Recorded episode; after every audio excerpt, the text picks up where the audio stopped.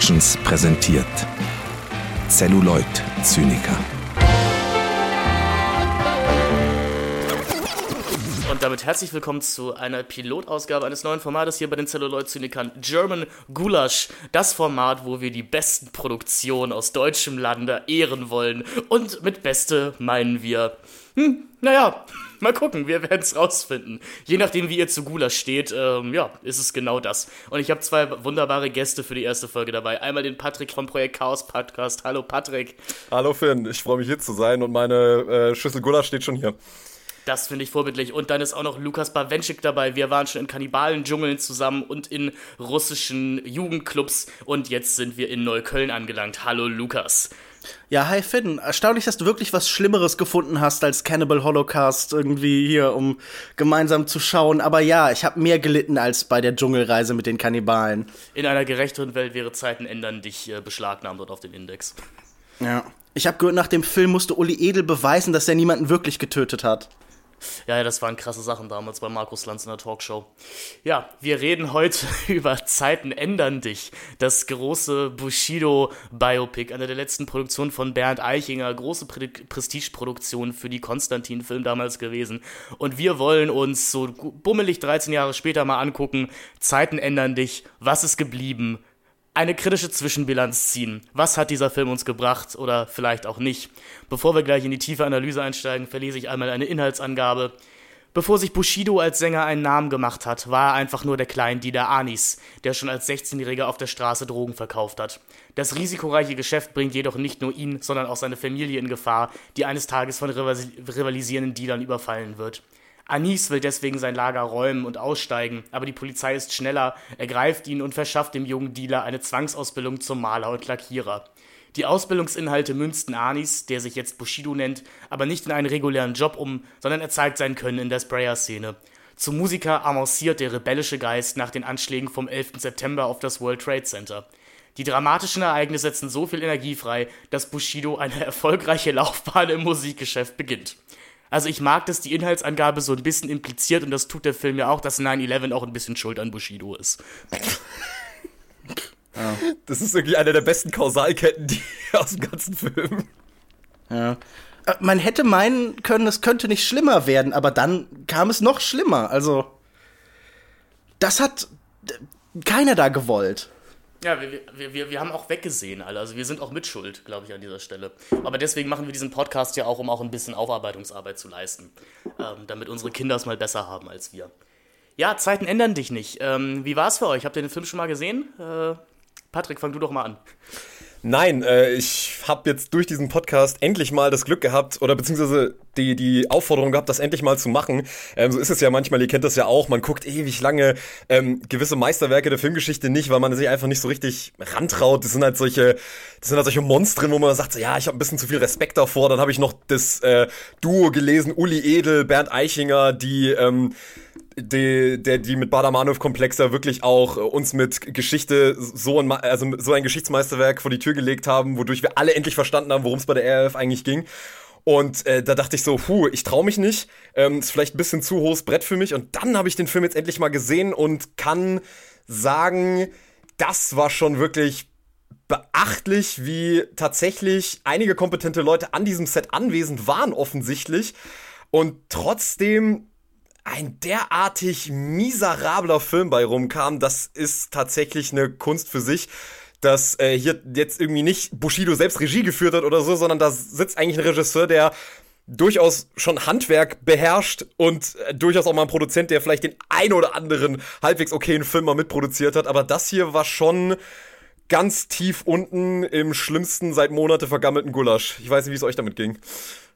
Ich hatte den Film schon gesehen, es ist gar nicht so furchtbar lange her, erst 2021 tatsächlich, und war vor allem beeindruckt davon, wie spießig das Ganze ist, wie bieder, wie sehr versucht wird, diese vermeintliche Rebellengeschichte zu erzählen.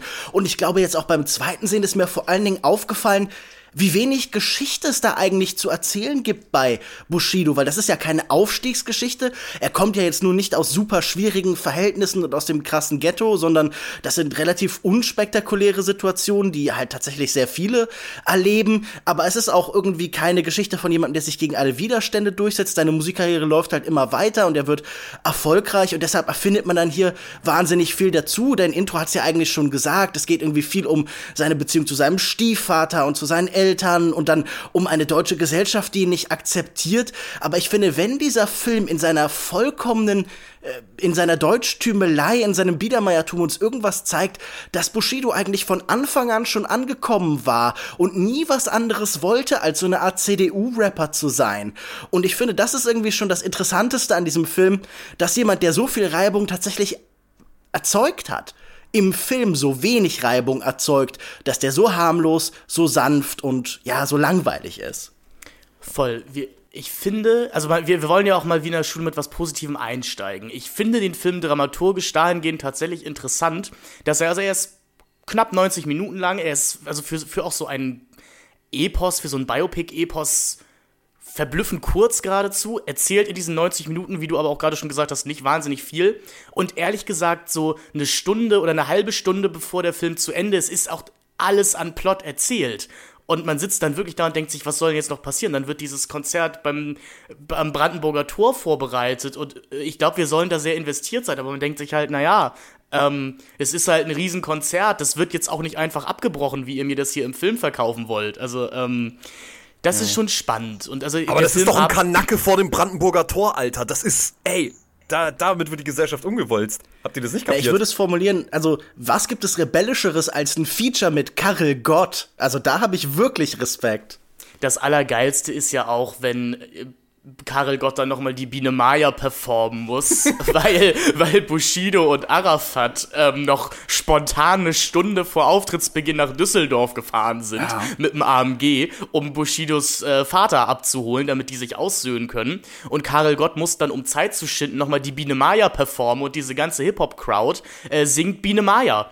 Und wie du schon gesagt hast, das zeigt ja auch einfach, wie, wie spießig das Bushido-Publikum in sich dann einfach schon immer war. Das ist, glaube ich, schon der Spiegel, der dem Publikum hier vorgehalten wird, in den sie nicht unbedingt blicken wollen. Ja also hier finden ja auch Form und Inhalt schon zusammen. Also ich finde Dramaturgie und, und Form des Ganzen, also der Stil, wie das inszeniert ist, wie man da an der Kamera arbeitet, das passt schon hervorragend zu Bushidos Stil als Rapper, der ja irgendwie sich nie entwickelt hat, der nie Experimente gewagt hat, der immer die gleiche Leier abfährt, also dessen Beats noch heute so klingen wie 1999, der immer noch jeden Song mit dem exakt gleich klingenden Yeah irgendwie beginnt.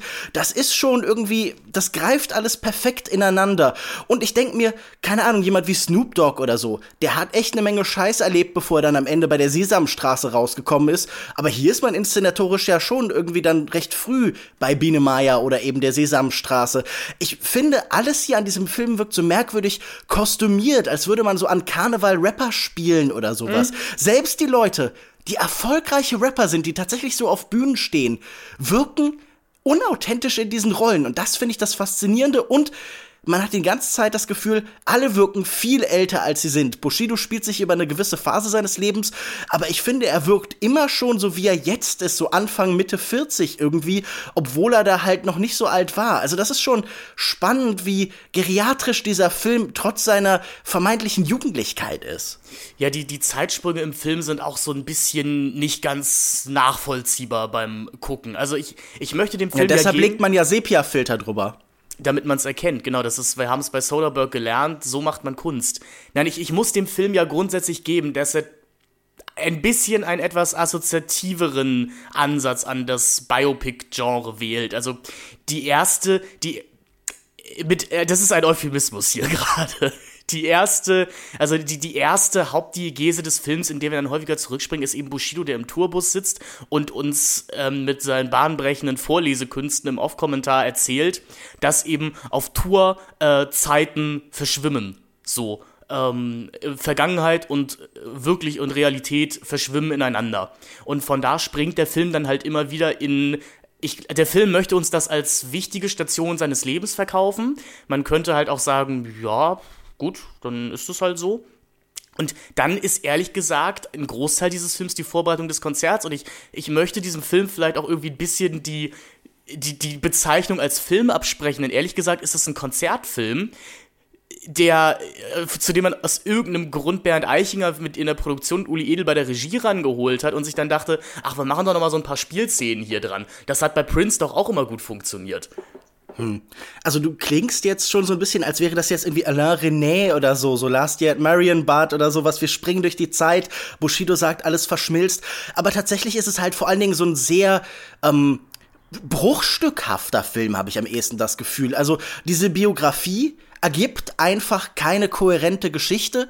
Also erzählt man hier so kleine Episoden und springt dann halt über die Zeit, um das so ein bisschen spannender zu gestalten. Also es ist vielleicht so ein bisschen oft so eine Serienlogik, wo man dann oft vielleicht so fünf Erzählebenen etabliert, einfach damit man halt irgendwie bei denen, die interessant sind, nicht so schnell ans organische Ende stößt. Ich hatte hier schon die meiste Zeit das Gefühl, wie du schon beschreibst, es ergibt nicht ganz einen Film, sondern es sind so einzelne Szenen, wie so verlängerte Skits von einem Album oder aus einem Musikvideo oder so, die halt halt so verbunden werden, sehr lose halt. Aber es ist nicht genug Musik drin. Das finde ich nämlich ist das Problem. Er interessiert sich halt auch gar nicht für die Musik, die Bushido macht, oder? Ja, genau das sehr wollte ich, genau das wollte ich auch gerade sagen. Ja. Genau das wollte ich Sehr wenig Auftrittsszenen, ja. sehr wenig, sehr wenig auch, dass der Film irgendwie musikalisch wird halt ich meine, man muss dem Film ja geben, es gibt durchaus ein paar Szenen, in denen tatsächlich Songs erarbeitet werden, aber das ist dann auch auf so eine komische, also Bushido bekommt relativ am Anfang des Films eine Pot, also wir, wir müssen diese emotionale Tragweite vielleicht kurz einmal erläutern. Also, ähm, Hannelore Elsner, die, die große Hannelore Elsner, wird in diesem Film entwürdigt, Bushidos Mutter zu spielen. Ähm, und Bushido musste als kleiner Junge, damals noch gespielt von äh, Emilio Sacraia, der jetzt ja gerade Katar ist, also ähm, er hat, er hat, ich glaube, seine Mission könnte jetzt sein, alle großen, in Anführungszeichen, großen deutschen Rapper abzubilden. Er musste als kleiner Junge halt mit ansehen, wie sein Vater ähm, als Alkoholiker die Mutter misshandelt hat äh, und geschlagen hat und mit einem Telefon und alles. Und das hat natürlich tiefe, tiefe Narben, emotionale in ihm hinterlassen.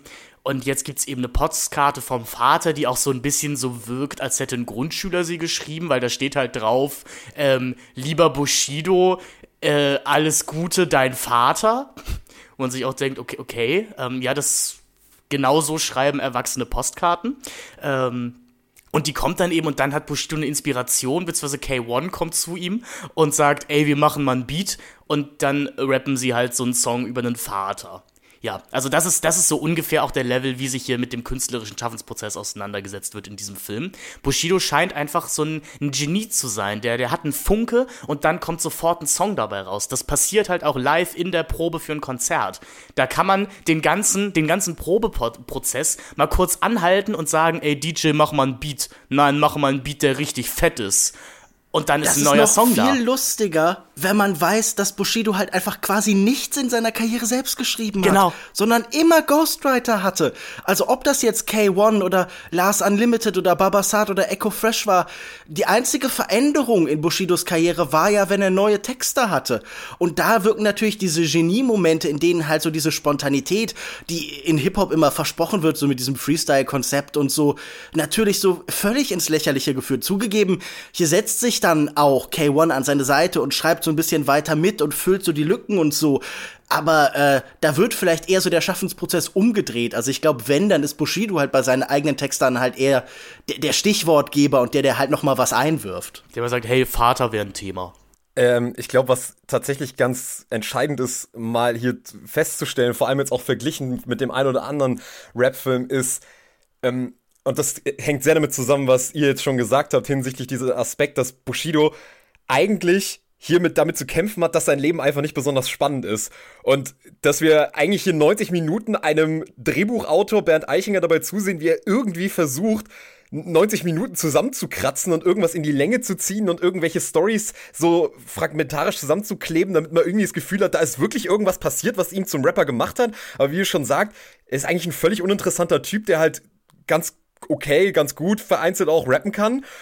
Und das Spannende ist halt der Film, und das macht den halt so schlimm, der ist so ironiebefreit, der meint es halt Ja, wirklich ja. todernst. Und das ist halt das Allerschlimmste. Und ich habe, wenn ich das gerade mal vergleiche mit ähm, Özgür Yildirim's ähm, Blutsbrüders, also der hat mir ja eigentlich in vielerlei Hinsicht sogar gefallen, vor allem nachdem ich jetzt Zeiten ändern dich gesehen habe, weil Sido tatsächlich die Fähigkeit zur Selbstironie hat. Also er kann sich selber, er weiß selbst, dass er nicht der krasseste Hustler aus dem Ghetto ist, sondern er ist halt ein Deutscher, der halt in dem Land groß geworden ist, wo selbst wenn man jetzt ein Rapper ist und vielleicht nicht unbedingt aus, aus dem Hause von Uwe Ochsenknecht kommt, trotzdem noch nicht auf dem Niveau ist von einem Eminem aus 8 Mile. Und deswegen er aus Blutsbrüders halt auch, also die, sie in Blutsbrüders halt eine Komödie draus gemacht haben. Und das macht das Ganze wesentlich leichter zu verdauen, aber das hier nimmt sich so furchtbar ernst und meint wirklich hier die ganz große dramatische Geschichte zu erzählen. Und das macht es so unglaublich bleischwer, dass man da eigentlich nur sich von distanzieren kann.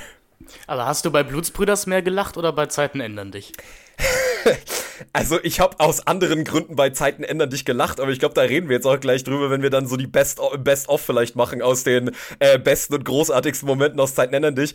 Ähm, aber Blutsbrüders hatte ich halt wirklich authentischen Spaß und ich konnte ich wollte dieser Geschichte auch irgendwie folgen. Das hatte irgendwie Charme. Das hier hat wirklich ungefähr so viel Charme wie ein CDU-Parteitag.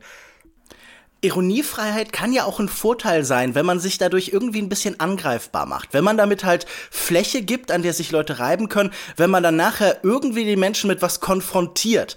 Weil das war ja auch ein Teil des Konzepts Bushido. Gleichzeitig saß man in allen Talkshows, war Vermittler, war so auf merkwürdige Weise sehr hochdeutsch. Also ich meine, wir werden ja sicher auch noch über die Art, wie Bushido in diesem Film spricht und vorliest irgendwie und spielt halt reden.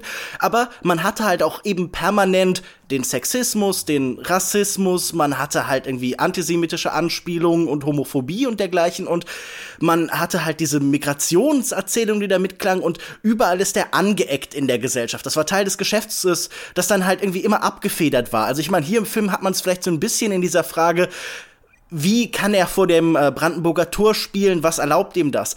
Aber ich glaube, das macht den Film halt einfach noch interessanter, äh, noch weniger interessant, dass diese Ironie sich nicht mal auf irgendwas äh, beziehen könnte. Also es gibt nichts, das man irgendwie abfedern müsste, sondern klar sind da zwei oder drei Sprüche drin, wo man halt irgendwie, wo einem, äh, der das Monokel im Auge hat, das rausfällt. Aber allgemein ist das ja so also wir haben jetzt schon ganz oft bieder und harmlos und langweilig gesagt, aber es gibt halt einfach überhaupt nichts, wo man irgendwie anecken kann. Also Bushido ist in diesem Film so gefährlich wie die Sportfreunde Stillers und ähm, dementsprechend, da ist ja auch, also man braucht gar keine Ironie. Was müsste die Ironie denn verteidigen?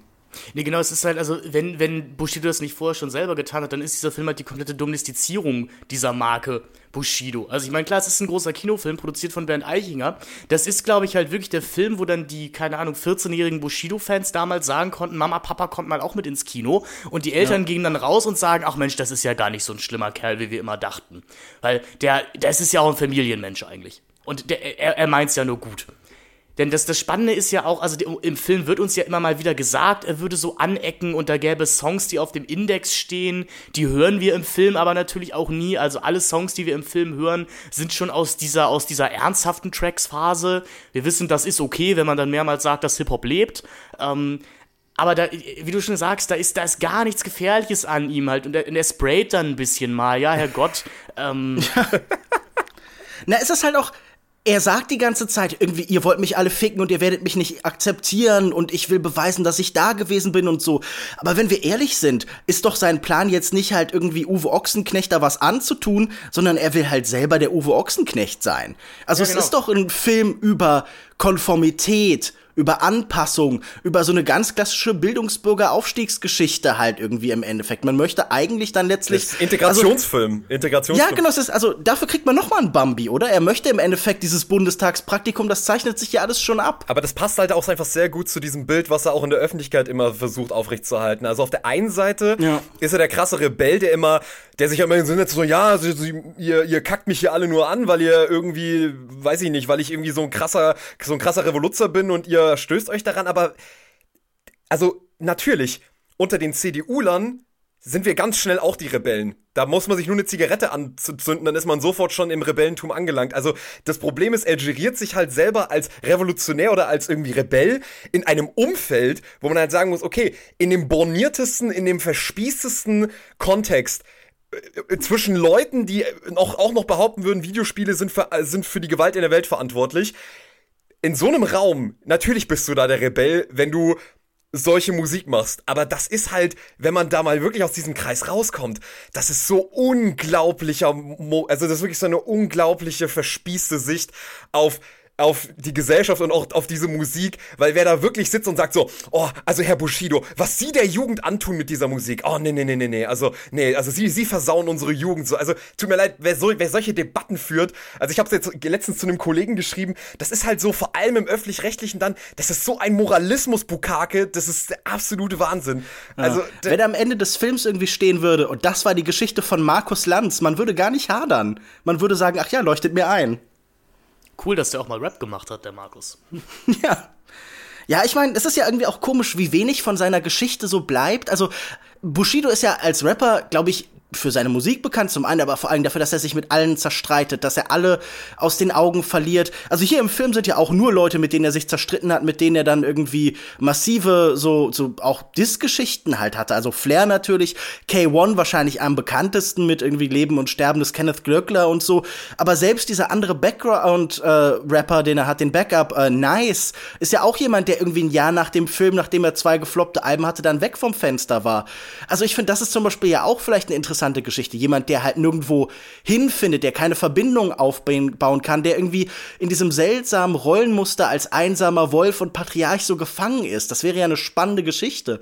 Ich glaube, die versucht auch Dennis Sand mit seiner zweiten Bushido-Biografie Ennis so ein bisschen zu erzählen. Aber ja, also dafür. Äh, Habt ihr irgendwas gefunden, was äh, Edel da rauszieht oder was Eidinger oder was die Drehbuchautoren, ich glaube, das ist auch von Eichinger, ähm, das ist von Eichinger, genau. Da rauszieht, was ihr interessant fand, wo ihr sagt, irgendwie, deshalb ist das eine Figur des Zeitgeschehens, deshalb ist das Gegenwartsbeschreibung, so wie sein Film äh, über, über Hitler oder über Andreas Bade halt Gegenwartsbeschreibung ist. Das fände ich spannend zu wissen. Nee, es ist halt, also es ist halt per Definition, also vom Film an sich schon gestellt, dass es jetzt ein wichtiger Film ist. Also es, ich glaube, man kann den bestimmt schon aus, vielleicht als dritten Teil dieser deutschen Trilogie, wenn wir das mal so nennen wollen, also halt mit der Untergang und dem Bader-Meinhof-Komplex sehen. Mhm. Ähm, Adolf Andreas Annis. Das, genau, die von von, Ki Triple, von Tri Triple A Produktion. So, von, von, von Hitler zu Bushido. Jetzt fragt man sich, wer ist der Schlimmste? Erbeberechtigte Frage. Nein, aber also nein, das ist, ist halt ein Film, der mir ständig vermitteln möchte, das wäre ja alles ganz wichtig, aber es ist es eben nicht. Also es ist ja wirklich einfach nur ein Bass, ein Medienbass mitzunehmen, der dann da schon war. Also ungefähr irgendwie so, als wenn wir jetzt nochmal den Emoji-Film drehen würden.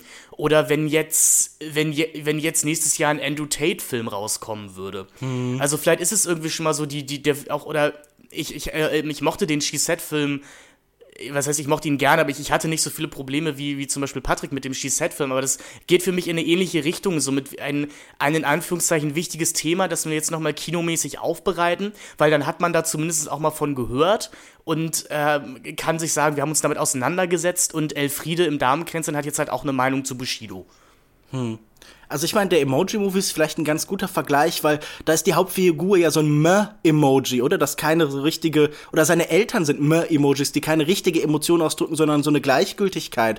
Und ich habe das Gefühl, Bushido ist in diesem Film auch irgendwie so ein Meh-Emoji. Also er schreit schon an ein paar Stellen so ein bisschen und wird lauter, aber er kommt ja nie über so ein gewisses Energielevel hinaus. Ich finde, glaube ich, was den Film in allen Szenen am krassesten runterzieht und was auch zu diesem Gelächter sorgt, ist ja vor allen Dingen sein Schauspiel und seine so totale Ausdruckslosigkeit. Also Bushido kann ja wirklich gar nichts vermitteln. Er ist so seltsam neutral in diesem Film. Und selbst das Drehbuch gibt ihm ja halt nichts. Also wenn wir das jetzt vielleicht mit, mit anderen, auch deutschen Rap-Filmen vergleichen, wir haben Blutsbrüders schon angesprochen, wir könnten auch Rheingold mal ansprechen, die geben mir ja wenigstens irgendeinen Drive in diese Figuren rein. Die zeigen mir, okay, die brennen entweder wie im Falle des Blutsbrüders-Films mit Sido und Appetite, die brennen halt irgendwie für die Musik, die sie da machen und wollen einfach nichts mehr als, als ja diesen Platten oder dieses, dieses erste Mixtape aufzunehmen und nehmen dafür Strapazen auf sich. Bei Rheingold haben wir diesen etwas clumsy mythologischen Oberbau damit, aber auch der Film zeigt uns ja so ein bisschen, dass ähm, das Ratar wenigstens irgendwo herkommt und irgendwas verarbeiten muss. Aber Bushido hat ja wirklich gar nichts außer diesen alkoholkranken Stiefvater. Und es gibt ja in der ersten Hälfte des Films durchaus viele Szenen, in der, in der er gefragt wird, was möchtest du denn machen, was möchtest möchtest du denn bewegen? Und er sagt einfach, ja, weiß ich nicht.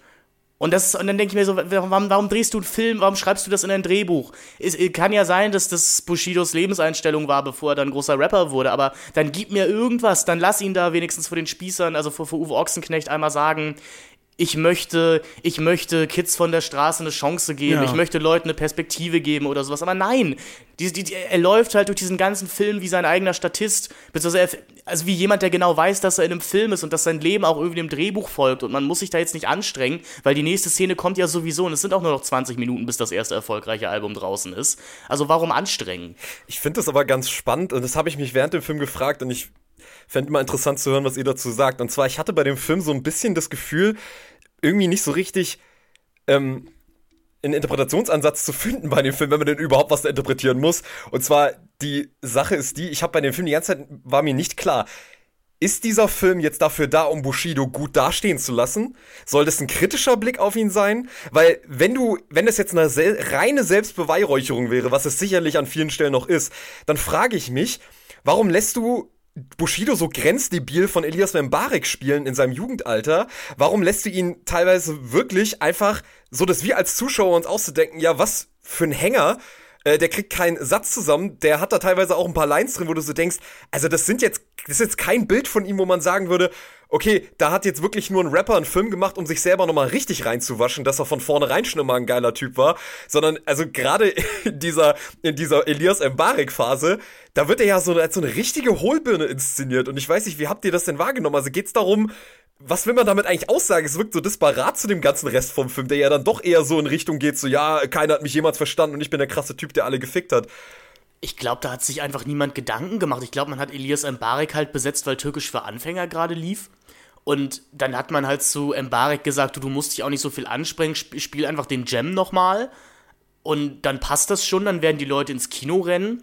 Und ich glaube, Bushido wird auch gesagt haben, du, ich bin, ich bin doch der krasseste, ich, ich muss gar nichts machen. Also der ganze Film wirkt halt, als ob bis auf Bernd Eichinger aus irgendeinem Grund niemand da richtig Lust drauf gehabt hätte und alle auch irgendwie wüssten, in was für einem Schund sie hier gerade mitmachen. Weil es ist ja, das ist, es wurde ja im Feuilleton teilweise auch spekuliert, es ist ja irgendwie auch belegt, dass Eichinger und Bushido wohl ganz gut miteinander konnten. Und ich habe halt das Gefühl, dass es irgendwie so Eichingers Weihnachtsgeschenk an Bushido oder sowas. Die sagen, komm, wir machen auch mal einen Film zusammen. Ich glaube halt, Bushido hat so das als logische Erweiterung der Marke Bushido verstanden. Also man hatte Handtücher und T-Shirts und den Bushido Schwangerschaftstest und irgendwann musste dann nach Vorbild zum Beispiel von Eminem halt auch irgendwie der Film kommen. Und ich glaube auch nicht, dass man da besonderen Wert drauf gelegt hat. Also genau wie bei der Biografie oder so war es halt einfach wichtig, dass es existierte, dass da das Logo draufklebt und dass Leute das kauften und dass dann halt dieses Medienimperium um ihn herum in irgendeiner Form weiter wächst halt. Also ich glaube, das ist so äh, selbstverständlich erschien, was er da machen wollte. Dass er nämlich halt gesagt hat, man braucht halt als nächsten Film und so fließbandartig und so automatisiert, wie das jetzt in der Beschreibung klingt, war es dann auch. So ist dann halt auch dieser Film, er ist halt so runtergekurbelt. Und ich glaube halt irgendwie, da würden wahrscheinlich auch so tatsächlich provokante Sachen einfach nur stören. Man will ja keine echte Diskussion um das Ganze haben, sondern man halt möchte die, diese Art von Diskussion, die so knapp unter der Oberfläche bleibt, wo dann halt irgendwie sich so die Interessengruppen ärgern oder sowas, also wo dann halt irgendwie queer.de halt irgendwie was drüber schreibt, aber Bushido möchte ja nicht wirklich ähm, überall auf dem Index landen oder höchstens mal so zielgeführend halt verkaufsfördernd, aber nicht zum falschen Zeitpunkt. Und ich glaube, dass das halt einfach alles so bedacht und so kalkuliert ist, ähm, wie soll da Spannung aufkommen? Also das ist ja auch kein Film, der irgendeine Überraschung enthält, der irgendwie Szenen hat, die herausstechen oder so, sondern der wabert so vorbei halt, wie so ein DVD-Extra von einem Konzertfilm, wie vorhin schon anklang. Ich glaube nur eine Sache, weil Lukas, du vorhin ja gefragt hast, gibt es überhaupt irgendwas Spannendes in diesem Film? Ist schwer auszumachen, aber ich glaube, ein Aspekt, den hast du schon im Prinzip angeschnitten und der ist ja gewissermaßen in dem Film auch drin, nämlich dieser Aspekt, dass er einerseits die ganze Zeit im Film dieses Trauma mit dem Vater so unglaublich aufbauscht und dann die, es diese Szene gibt, wo er seine Partnerin schlägt und sie im Prinzip zu ihm sagt, du bist genauso wie dein Vater. Und da steckt ja das drin, was du gesagt hast, dass er, dass da so ein bisschen durchschimmert, da ist jemand im Prinzip in dieser Rolle des einsamen Wolfes, des einsamen Patriarchaten, der äh, irgendwie nicht anders kann als immer auf alles mit so einer gewissen Haltung von, ja, ich muss mich irgendwie dagegen wehren, zu reagieren. Aber das wird halt überhaupt nicht vertieft, sondern der guckt dann einmal ganz traurig auf den Fußboden, dann wird das komplett unter den Teppich gekehrt und am Ende ist sie am Konzert da und drückt ihm wieder die Daumen. So, das, das es ist halt so ein bisschen so, als hättest du besoffen ähm, einen Martin Scorsese-Film geguckt, also vielleicht irgendwie so Raging Bull geschaut und hättest das dann noch betrunken jemandem nacherzählt und der hat dann ein Drehbuch daraus gemacht. Also du sagst irgendwie dann so, ja, weißt du, und die, die echten Kämpfe, die finden halt auch in der Familie statt und ähm, er, er, er kann sich da auch nicht von befreien, so. Er ist dann genauso wie sein Vater. Die Gewalt geht immer weiter.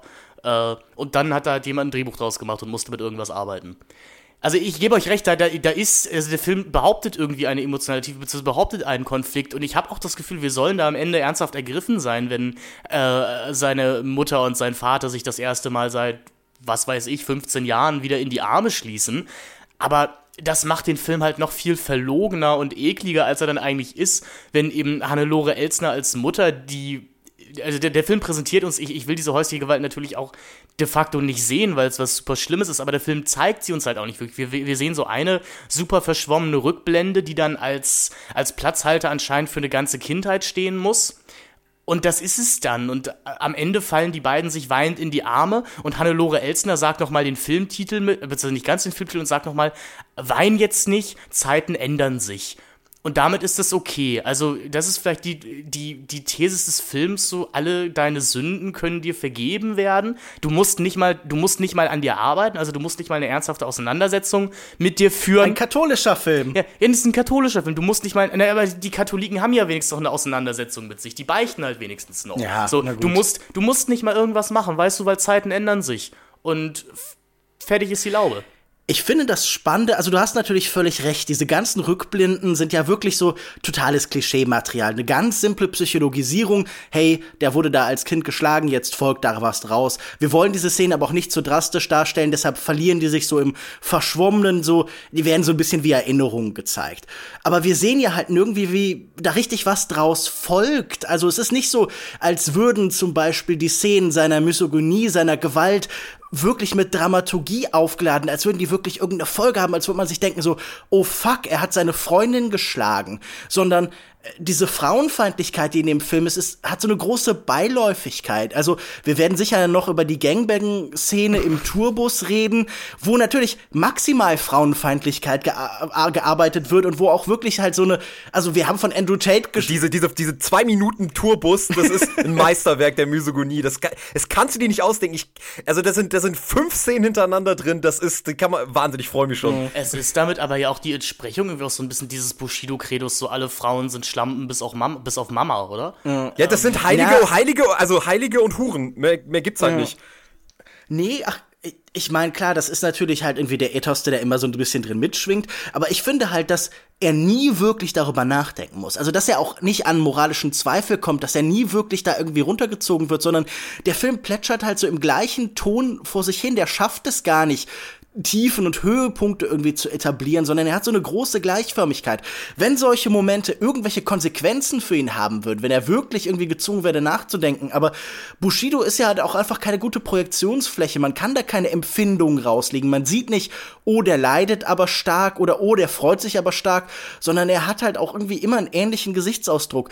Und auch andere Szenen, in denen er dann zum Beispiel halt seine Freundin da schlägt und sie ihm das dann vorwirft, finde ich, die brechen so ganz kurz heraus, aber auch da hat man nicht das Gefühl so, oh, das hat jetzt Konsequenzen für ihn. Und ich glaube, da ist halt das äh, Problem mit der Frage, ist das ein Film, der ihn positiv oder negativ darstellen soll, der kritisch sein will. Ähm, ich glaube, der Film sieht das als so merkwürdig selbstverständlich. Also wir haben von Automatismen gesprochen, davon, dass man halt auch einen Film machen muss. Und genauso habe ich das Gefühl, der, die biografische Vorstellung ist so eine von, ja, es ist halt alles passiert und so ist das jetzt halt und es lohnt sich eigentlich nicht darüber groß zu urteilen und beim Schlechten guckt man kurz traurig und beim Positiven freut man sich. Also das ist vielleicht, vielleicht ist es so das Historische, das Geschichtsbild, dass einfach alles so weitergeht, dass da irgendwie mitschwingt. Ja, und das, das passt ja auch so ein bisschen in, in, in diese beiden anderen historischen Filme von Eichinger. Es ist so dieses, das Total. Produkt, das Ziel am Ende rechtfertigt halt alle Mittel mhm. und das ja, wie, wie schon gesagt, das beleuchtet man kurz, aber das, das Endbild mit Bushido vom Brandenburger Tor ist halt wichtiger Also und das, das Ja. rechtfertigt halt auch alles, was da passiert ist. Deswegen, ich finde schon, dass der Film eigentlich die ganze Zeit auf Bushidos Seite ist. Also das ist halt, ähm, auch wenn eben diese Szene kommt, also äh, Caroline Schuch spielt halt über lange Zeit seine, seine Freundin, eben aus reichem Hause. Und auch wenn dann diese Szene der häuslichen Gewalt gegen sie kommt, dann framet der Film das halt auch irgendwie so komisch, als sie hat's auch so ein bisschen verdient. Das wollte ich gerade fragen, ja. Also ich, ich habe es schon so empfunden, weil sie kritisiert ihn ja, sie glaubt nicht an seinen Traum anscheinend. Und man muss leider sagen, sie hat ja recht. Also die ganze Zeit, wenn sie ihm davor hält, ey Anis, du machst halt nichts aus deinem Leben, du sprayst irgendwelche Züge voll und hängst in Jogginghosen rum, mach, mach mal irgendwas mit den Chancen, die du hast, dann hat sie ja vollkommen recht. Und dann sagt eben Bushido diesen wunderbaren Satz, der auch ein Highlight für mich ist. Ich entschuldige mich für den rassistischen Ausdruck hier gerade einmal, aber es ist ein Zitat. Ich bin nicht so ein Kanacke, dem man das Klo runterspülen kann. Und sorry, meine einzige Antwort darauf ist doch. Doch, wie der Film mir das zeigt, bist du das einfach. Ähm, ja, schade. Ja, ich meine, man wiederholt sich auch, wenn man jetzt sagt, die Szene scheitert vor allen Dingen daran, dass er es halt so ausdruckslos rüberbringt und das alles halt so wahnsinnig deutsch und vorabendserienmäßig aussieht. Ähm, aber ich finde, es ist halt auch ja ke visuell keine Dramaturgie dazu. Also ich meine, das ist zum Beispiel eine Szene, die er heraussticht, weil der Dialog, da haben sie sich was überlegt, wird so als Walk and Talk zuerst gemacht. Sie laufen Genau. da lang und da hat man auch mal kurz eine lange Einstellung. Und das ist schon auch irgendwie der spektakulärste visuelle Einfall des ganzen Films, oder? 90% der Fälle stellt man einfach da in die Kamera hin und macht halt so, ja, halbtotale, ab und zu halt mal Gesicht zum Betonen. Ähm, Gab es bei euch irgendwelche Momente der Form, die euch hängen geblieben sind? Weil das ist, glaube ich, halt, was ich am, am krassesten finde. Also, das hat man natürlich oft, dass irgendwie Filme über Rap halt nicht schaffen, diese Logik von, weißt du, von Cuts, von Samplen, von Loopen, von Wiederholungen, von, hey, wir nehmen Melodie raus und ersetzen sie durch Rhythmus. Also die Eigenständigkeit der Kunstform halt irgendwie einzubringen in die Form.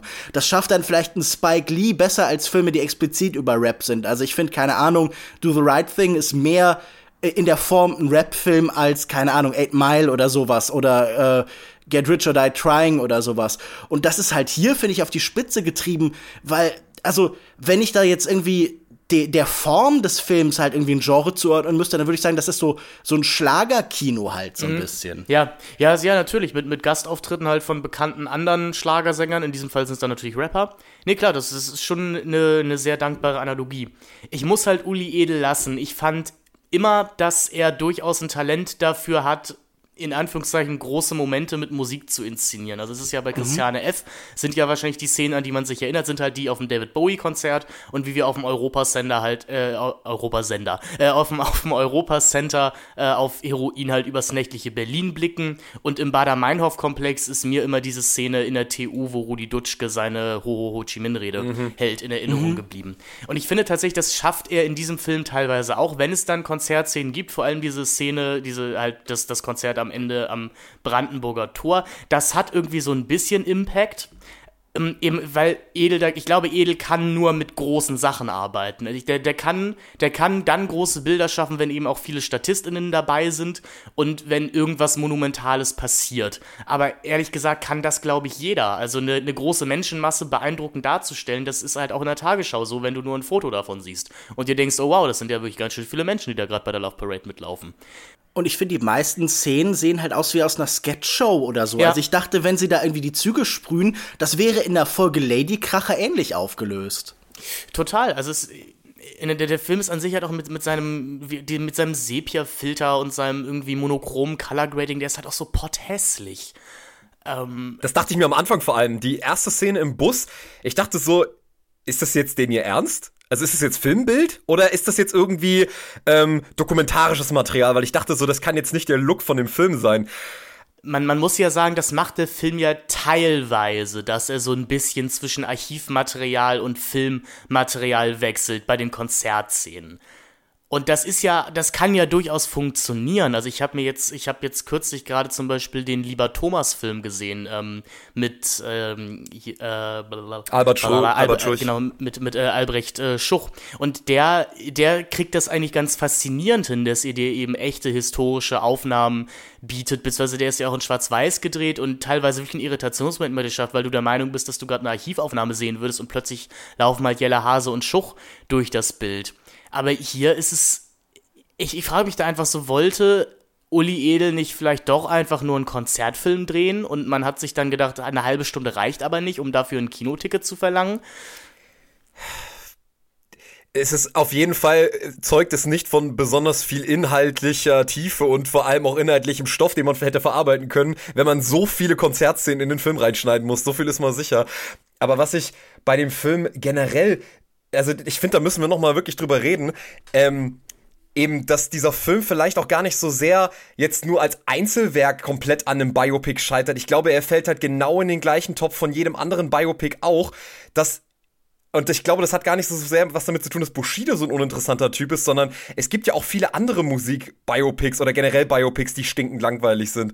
Ich glaube, das hängt halt immer damit zusammen, dass halt tatsächlich Leben insofern nie richtig spannend sind, wenn sie einfach nur in Filmform narrativ komplett ohne Bruch abgefilmt werden, sondern ähm, warum zum Beispiel so ein ähm, Malcolm X von Spike Lee beispielsweise oder jetzt auch ein Eight Mile von Curtis Hanson, warum das so gute Filme sind, ist, ist, dass diese Biografien gar nicht so sehr im Fokus stehen, sondern dass man diese Biografien als Symbol für ein gesellschaftliches Phänomen nehmen kann. Während wir halt mit Malcolm das ultimative Symbol für Bürgerrechtsbewegung haben und du daran halt alle Diskurse, die dieser Zeit um dieses Thema zirkuliert sind, mit verarbeiten kannst, ist es bei Eminem vor allem in 8 Mile nicht der Aspekt, okay, das ist jetzt Eminem, sondern für mich war das eben auch immer so, das ist eher Milieustudie und eher so eine Frage danach, wo kommt eigentlich Rap her?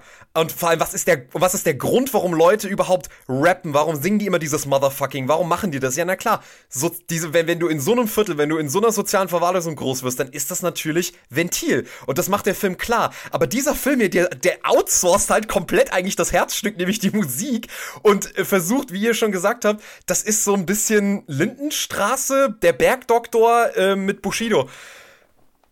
Es sind ja auch viele Schauspieler aus der Lindenstraße dabei oder aus anderen Telenovelas. Also das ja, die dann auch später bei der Lindenstraße noch öfter waren. Ja.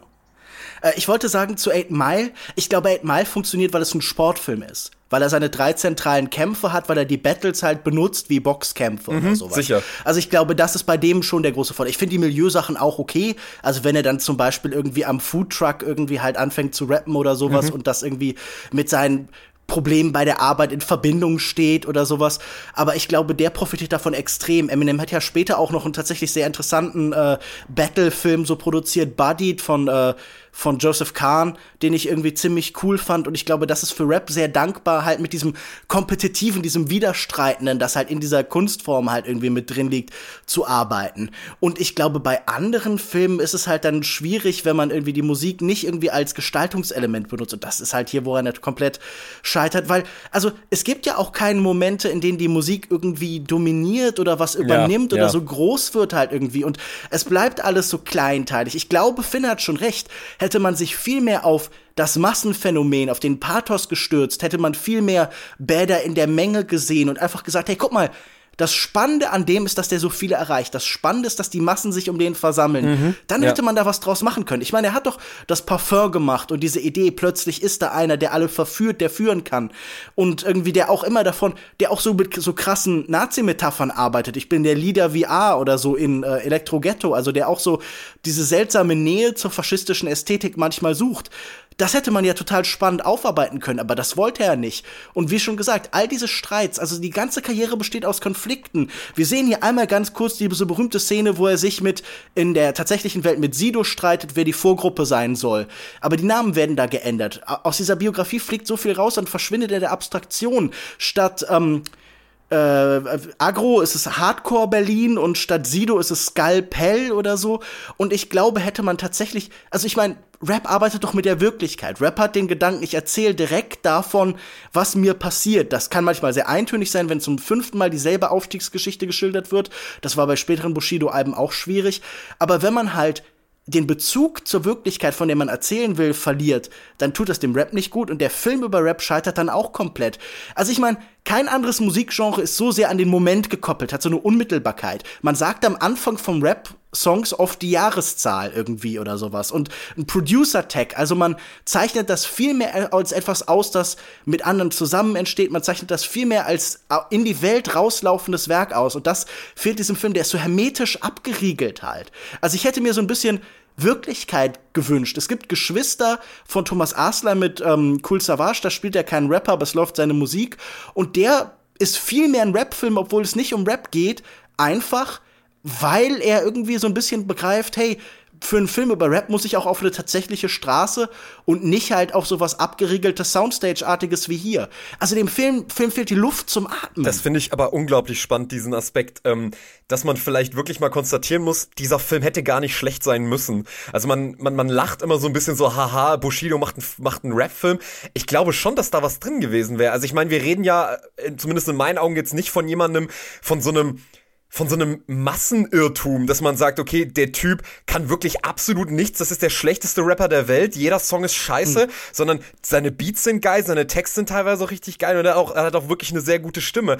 Aber die Frage hätte ich auch so viel spannender gefunden, zu sagen, was ist das, das in der Masse ankommt? Also warum ist das so, dass dieser Typ so die Leute um sich versammeln kann. Und dann gibt es ja auch diese Bildermontage. Das ist halt aber auch wieder so typisch Uli Edel, wie auch schon im Bader-Meinhof-Komplex. Die spannendsten Sachen werden einfach in einer Zwei-Minuten-Montage einfach weggefrühstückt. Und dann wird dann einfach gezeigt, ja, hier, ich war jetzt drei Jahre der krasseste Rapper, ich hätte alle haben können, die Leute lagen mir zu Füßen, ich war geil, ich war krass. Und dieser Medienhype, warum ist es so, dass sich die Medien auf ihn stürzen? Also was sagt es über unsere Gesellschaft aus, dass wir uns an so jemandem reiben? Was, warum, warum wird der immer so als im Prinzip ja. Sündenbock für alle gesellschaftlichen Probleme hergenommen? Anstatt über die Probleme zu reden, sagen wir, Rap ist an allem schuld. Und warum ähm, sind junge Leute so auf seiner Seite? Also was ist da in diesem, in diesem Spießertum, was die Leute dann zu ihm zieht? Und das wird aber nicht untersucht, sondern es wird dann einfach so gesagt, so ja, auf einmal war ich halt einfach krass. So. Ja, und Bushido ist ja auch eine Reaktion, oder? Also ohne Blumentopf und fettes Brot und diesen ganzen 90er-Jahre-Rap, der sehr bürgerlich und Idylle vorheuchelt und alles ist Party und gute Laune mhm. und so ein bisschen studentisch und man hat den Rucksack an ähm, würde ja nicht in der Form existieren. Also ich meine, auch diese ganze Spät-90er-Phase, wenn dann irgendwie halt M MOR und Cool Savage und Taktlos und all diese Leute halt ganz bewusst so Transgressionen begehen und die ganze Zeit unangenehm ist und man hat plötzlich Angst vor Rappern, während man halt die an, also so Blumentopf die haben ja Angst vor mir. Also wahrscheinlich auch schon, als ich sechs war oder sowas. Und ich glaube, das halt irgendwie festnehmen und zu, zur Kenntnis nehmen, okay, wie korrespondiert das halt mit der Präsenz von halt einem Anteil der migrantischen Gesellschaft? Aber wie sehr finden sich natürlich halt auch die Bürgersöhnchen bei einem Bushido wieder, wenn sie halt irgendwie Vorstellungen von einem Ghetto so fast dokumentarisch bei ihm so vorgekaut bekommen? Das ist ja auch immer ein ganz wichtiger Aspekt. Also, wer hört denn viel Haftbefehl? Ja, auch Leute wie ich, die halt irgendwie, denen es eigentlich nicht schlecht geht. Natürlich natürlich auch Leute, die halt auf der Straße kämpfen, aber das ist ja auf verschiedene Weise konsumierbar. Das ist ja Janusköpfige Musik halt. Und das gilt ja auch für Bushido. Das haben genauso viel Gymnasiasten wie halt Hauptschüler gehört, wenn man das so simpel trennen will. Genau, wir können ja so langsam dann mal von der etwas äh, ja, weiteren Analyse oder zu unseren äh, weiteren Gedanken zu dem Film dahin kommen, was German Gulasch auch sein soll, nämlich dezidiert Highlights von Filmen rauspicken und über sie reden, fast wie, fast wie so in einem Debattierclub. Ähm, Patrick, wirf doch mal ein erstes Highlight oder eine, eine erste These, These zu diesem Werk rein. Bevor ich mein erstes Highlight hier in den Top schmeiße, hätte ich noch gerne einen Satz gesagt, jetzt weil du gerade so die, den direkten Übergang jetzt gemacht hast zu den Highlights. Ich wollte noch sagen, was ich, glaube ich, auch sehr spannend gefunden hätte, ist, wenn man mal endlich mal irgendeinen Rap-Film hätte. Ich meine, ich finde, 8 Mile macht das bis zu einem gewissen Grad, aber auch hier, dieser Film krankt halt auch natürlich daran, dass Rap insofern ganz schlimm, also eine ganz schlimme Form von Scheinrebellion ist, weil natürlich diese Typen, die dann auf der Bühne stehen und ihre aggressiven Texte schreiben und so tun, als würden sie sich gegen das System auflehnen, dass das natürlich insofern eine Riesenlüge ist. Also angepasster als die kann man ja eigentlich gar nicht sein.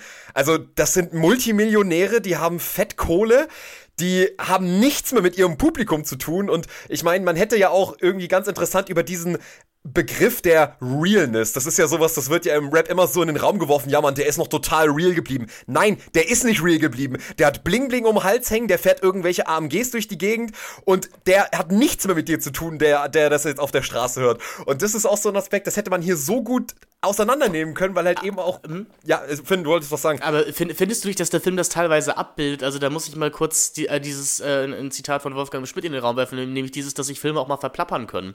Also ja, es, sicher. Es, weil es gibt ja einfach, äh, wir haben schon mehrmals die ominöse Gangbang-Szene in den Raum geworfen, vielleicht können wir gleich dazu auch mal kommen, aber es gibt ja immer wieder Szenen, in denen wir hinter die Bühne genommen werden, in denen wir den AMG sehen oder das, das Geld sehen. Also es, es gibt ja schon Momente und ich gebe dir recht, ein cleverer Film hätte sich darauf gestürzt, aber diese Bilder sind ja durchaus da, in der wir einfach sehen, dass Bushido einfach nur eine riesen Maschinerie ist, der was weiß ich, wahrscheinlich mittlerweile 100 Leute irgendwie bezahlt, damit diese, damit diese Bühnen aufgebaut werden können. Das ist ja auch eine schöne Szene, wie du teilweise siehst, was einfach für ein Riesenaufwand dieses Brandenburg-Konzert, äh, dieses Brandenburger Tour-Konzert ist. Es wird dadurch halt wieder komplett äh, niedergemacht, dass der Film uns das auch immer noch als rebellische Geste verkaufen möchte, wo ich dann auch nochmal sagen möchte, jeder, der schon mal versucht, eine Demo anzumelden, äh, weiß, wie wenig Rebellion dahinter ist, an einem öffentlichen Platz ein, in Anführungszeichen, spontanes Konzert zu machen. Also da sind die Lochis ja rebellischer in ihrem Bruder vor Luder Film, wenn sie sich in die Essener Fußgängerzone stellen und ein paar Songs performen. Also diese Momente sind im Film, finde ich, durchaus schon drin, aber der Film interessiert sich halt nicht dafür.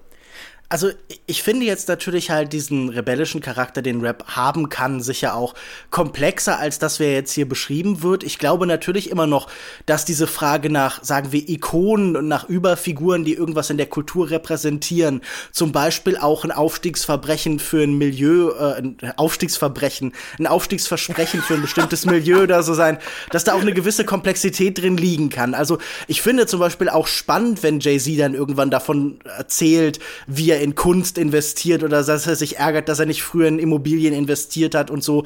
Und dass dann irgendwann drei Alben kommen, die ganz dezidiert gar nichts mehr mit dem Publikum zu tun haben, sondern halt so als ähm, Ideal halt nur noch da sind als irgendwie äh, hier das könnt ihr theoretisch auch machen und so. Und ich glaube da da es ist nicht so simpel zu sagen so okay da ist jetzt eine komplette Kappung sondern ähm, das ist ja also als Fantasie findet das ja in der Lebenswirklichkeit der Menschen statt. Aber klar das ist insofern halt überhaupt nicht rebellisch als dass es nichts ändern möchte als dass es einfach sagt hey ähm, das also das ist ja so ein bisschen wir haben über Andrew Tate schon geredet der auch im Endeffekt seine so viel von ihm beschworene Matrix nicht beseitigen möchte sondern halt einfach als Alternative anbietet, ja, ihr müsstet hier auf eine ganz besonders harte Weise euch da durcharbeiten. Also ihr müsst euch maximal an die Matrix anpassen. Und genauso ist Bushido natürlich halt auch die Matrix, wie wir in diesen großen Szenen hinter den Kulissen sehen eigentlich auch. Aber ja, ähm, ich wüsste aber auch nicht, wie das in diesem Film hätte ausgesehen, ausgesehen hätte, weil er diese Größe ja auch immer wieder relativiert, weil er keine Größe kennt, sondern sich immer ins Zwiegespräch dann visuell flüchtet. Selbst am Brandenburger Tor ist das Zentrale, was passiert, dass er seine Ex-Freundin trifft und die jetzt ein runtergekommener Junkie ist. Übrigens auch eine von diesen super frauenfeindlichen Szenen, wo die, die sich gegen ihn entschieden hat, jetzt natürlich abgestürzt ist und vollkommen am Ende ist, weil hätte sie sich mal auch wie alle anderen ein bisschen mehr schlagen und rumkommandieren lassen, Bushido weiß schon, was er macht. Also das war für mich. Wäre man nicht zu dem blöden Popper im, im Cabrio gestiegen. Ja, das ist eine der Szenen, die für mich halt so besonders bezeichnet ist. Da muss ich immer an diese NFT-Leute denken, die dann unter jeden, der irgendwie ihre Ideologie da kritisiert, sagen, äh, have fun staying poor oder sowas. Weil das ist ja auch so ein bisschen das Bushido-Prinzip. Wer sich nicht dem B, das bekannt ist als der Bundesadler, unterwirft, der soll eben arm und traurig und ein Verlierer bleiben. Ich, ich glaube halt, jede Form von Kritik, die in dem Film so leicht anschwingt, wird halt dadurch komplett evaporiert, dass es am Ende darauf hinausläuft, dass der Film eigentlich sagen will, guck mal, er hat's trotzdem geschafft. Also dieser Erfolg evaporiert alles, was dahinter steht. Also ich meine zum Beispiel ein 8 Mile hat ja wenigstens den Anstand, dass Eminem nie in dem Film der erfolgreiche Rapper wird. Darum geht's überhaupt nicht in dem Film. Aber dieser Film hier, im Prinzip alles wird egalisiert, was wir vorher gesehen haben, weil, naja gut, alle, die an ihm gezweifelt haben, haben am Ende halt Unrecht behalten, weil er steht am Ende auf der Bühne und ist der Oberchef. Und ich würde ganz gern diesen Gedanken noch kurz konkretisieren, Lukas, den du, ähm, den du jetzt noch eingeworfen hast mit dem, ähm, ich glaube, ich muss es so formulieren, äh, ich glaube, mein Problem ist, wenn das Rebellentum der Rapper halt auf die Person bezogen wird. Die Musik selber hat natürlich was Rebellisches, immer. Oder beziehungsweise die Musik, die, die Musik ist ja Kunst. Also Kunst kann ja subversiv sein, wenn sie denn, ja, genau. wenn sie denn, wenn sie denn wirklich eine gewisse Qualität hat. Aber ja, die, ich meine, die, ich, ich würde sagen, halt die politische Dimension von Rap wird oft vielleicht so fast so ein bisschen überschätzt. Also ich glaube, sicher. man schmückt sich oft damit, man benutzt das oft gern als so dekoratives Element.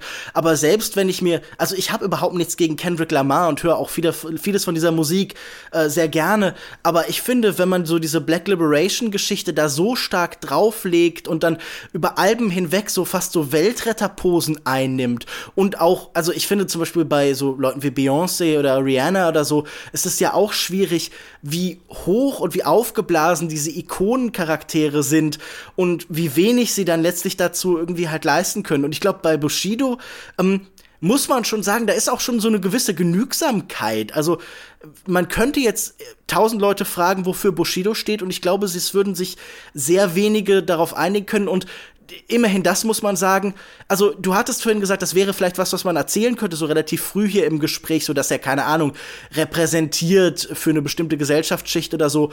Aber das macht der Film dann im Endeffekt eigentlich sehr wenig, oder? Also da ist jetzt nicht ein glücklich schauendes ähm, Kind irgendwie von arabischer Herkunft im nee. Publikum, das mhm. zu ihm aufschauen und merkt, doch, ich kann auch alles werden. Nee, sondern es sind halt nur die deutschen Spießer. Es sind halt nur die deutschen genau. Spießer. Ja, die Musik ist reiner Selbstzweck. Da geht's nur darum, irgendwie. So ein bisschen. Ja, so, ich hab's, ich hab's aber geschafft am Ende. Das ist vollkommen egal, womit das jetzt geschafft hätte. Der hätte auch die Bärchenwurst erfinden können. Ist vollkommen egal. Hauptsache, irgendwie am Ende hab ich gezeigt, das, was er wortwörtlich sagt, ich bin nicht der Kanacke, dem man das Klo runterspült. Darum geht's eigentlich.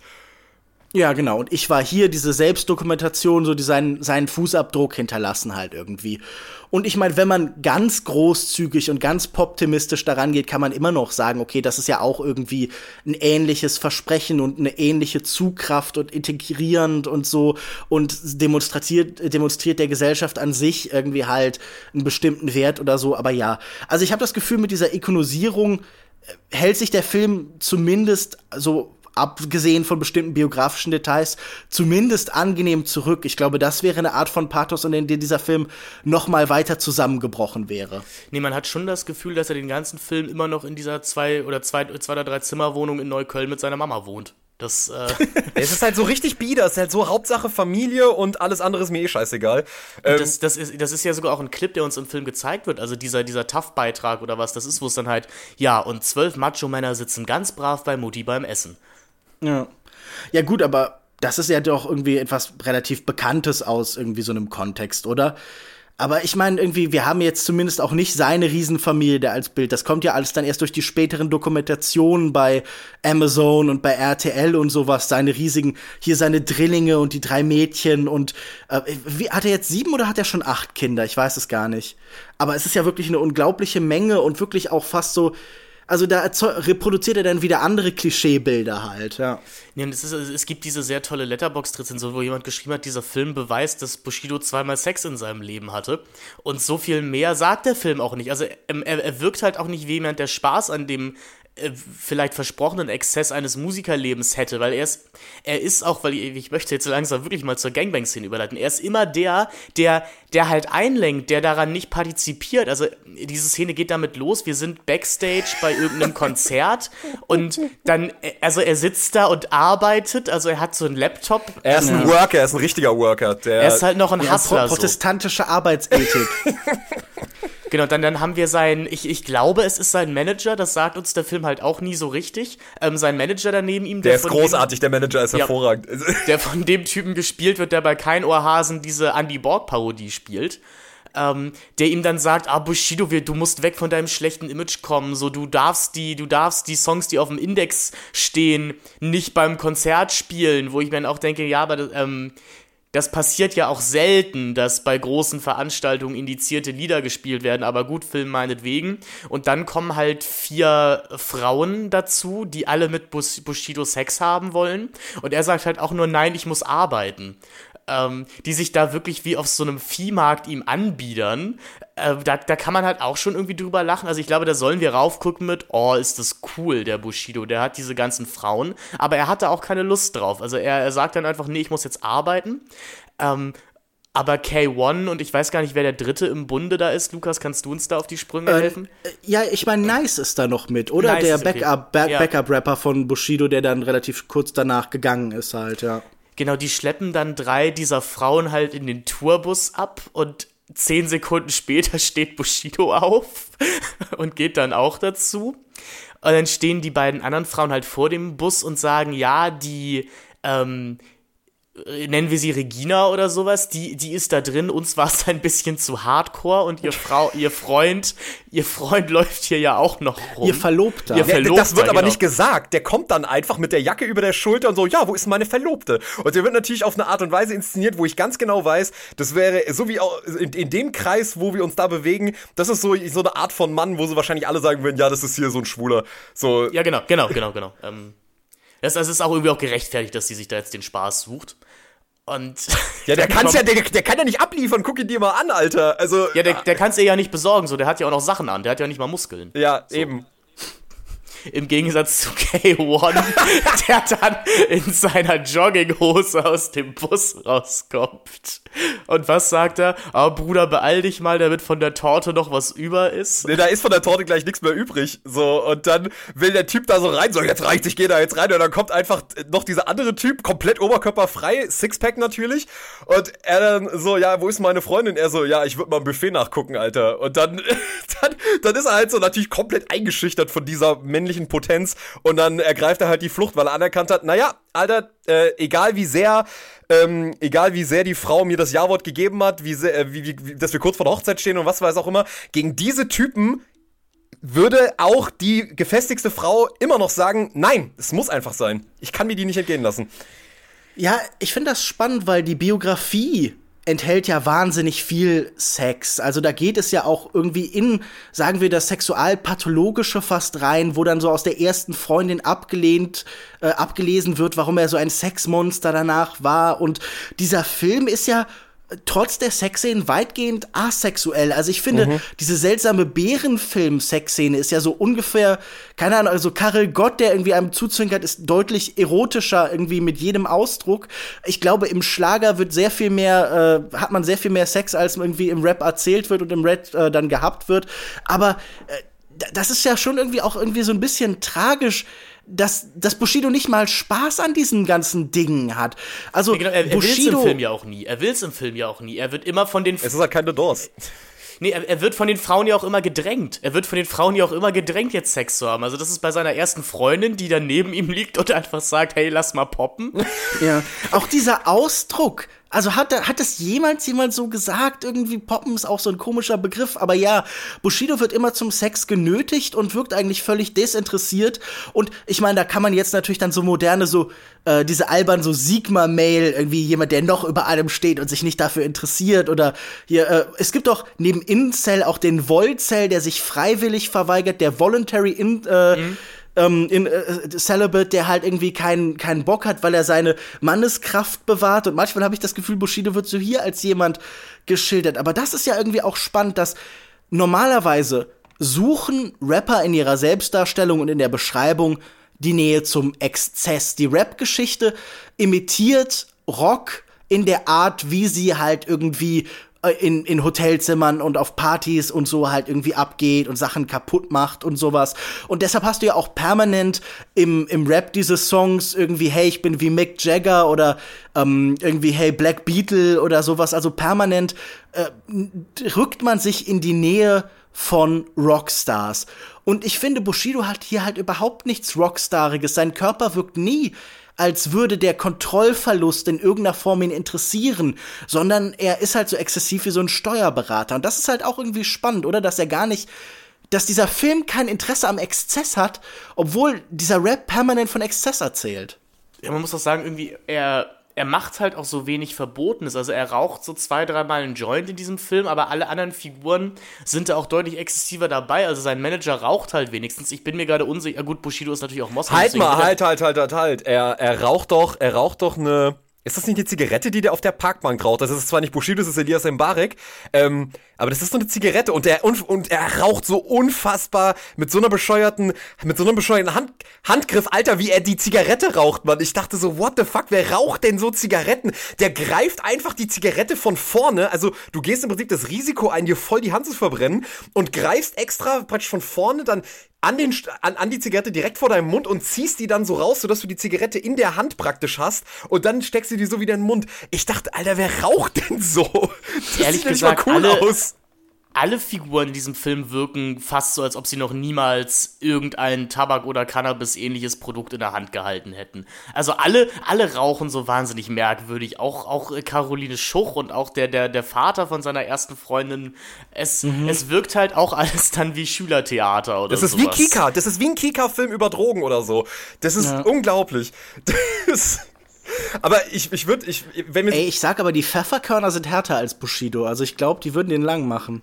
Ja, ey, die Pfefferkörner haben in den 80ern, glaube ich, auch noch geraucht. Ich meine, klar, das war eine andere Zeit, aber. Ähm ich glaube, das hängt halt, das hängt halt einfach alles damit zusammen, was ihr ja schon gesagt habt. Das ist halt diese, das ist halt wirklich, hier soll wirklich der Nagel voll ins Holzbrett reingeschlagen werden. Also der darf ja. gar nicht mehr abstehen. Das muss jetzt komplett familienfreundlich aufpoliert werden, so gut es geht. Bushido inszeniert sich ja in diesen Szenen, ja, besonders jetzt in dieser Turbo-Szene, ja fast noch so als der Good Guy.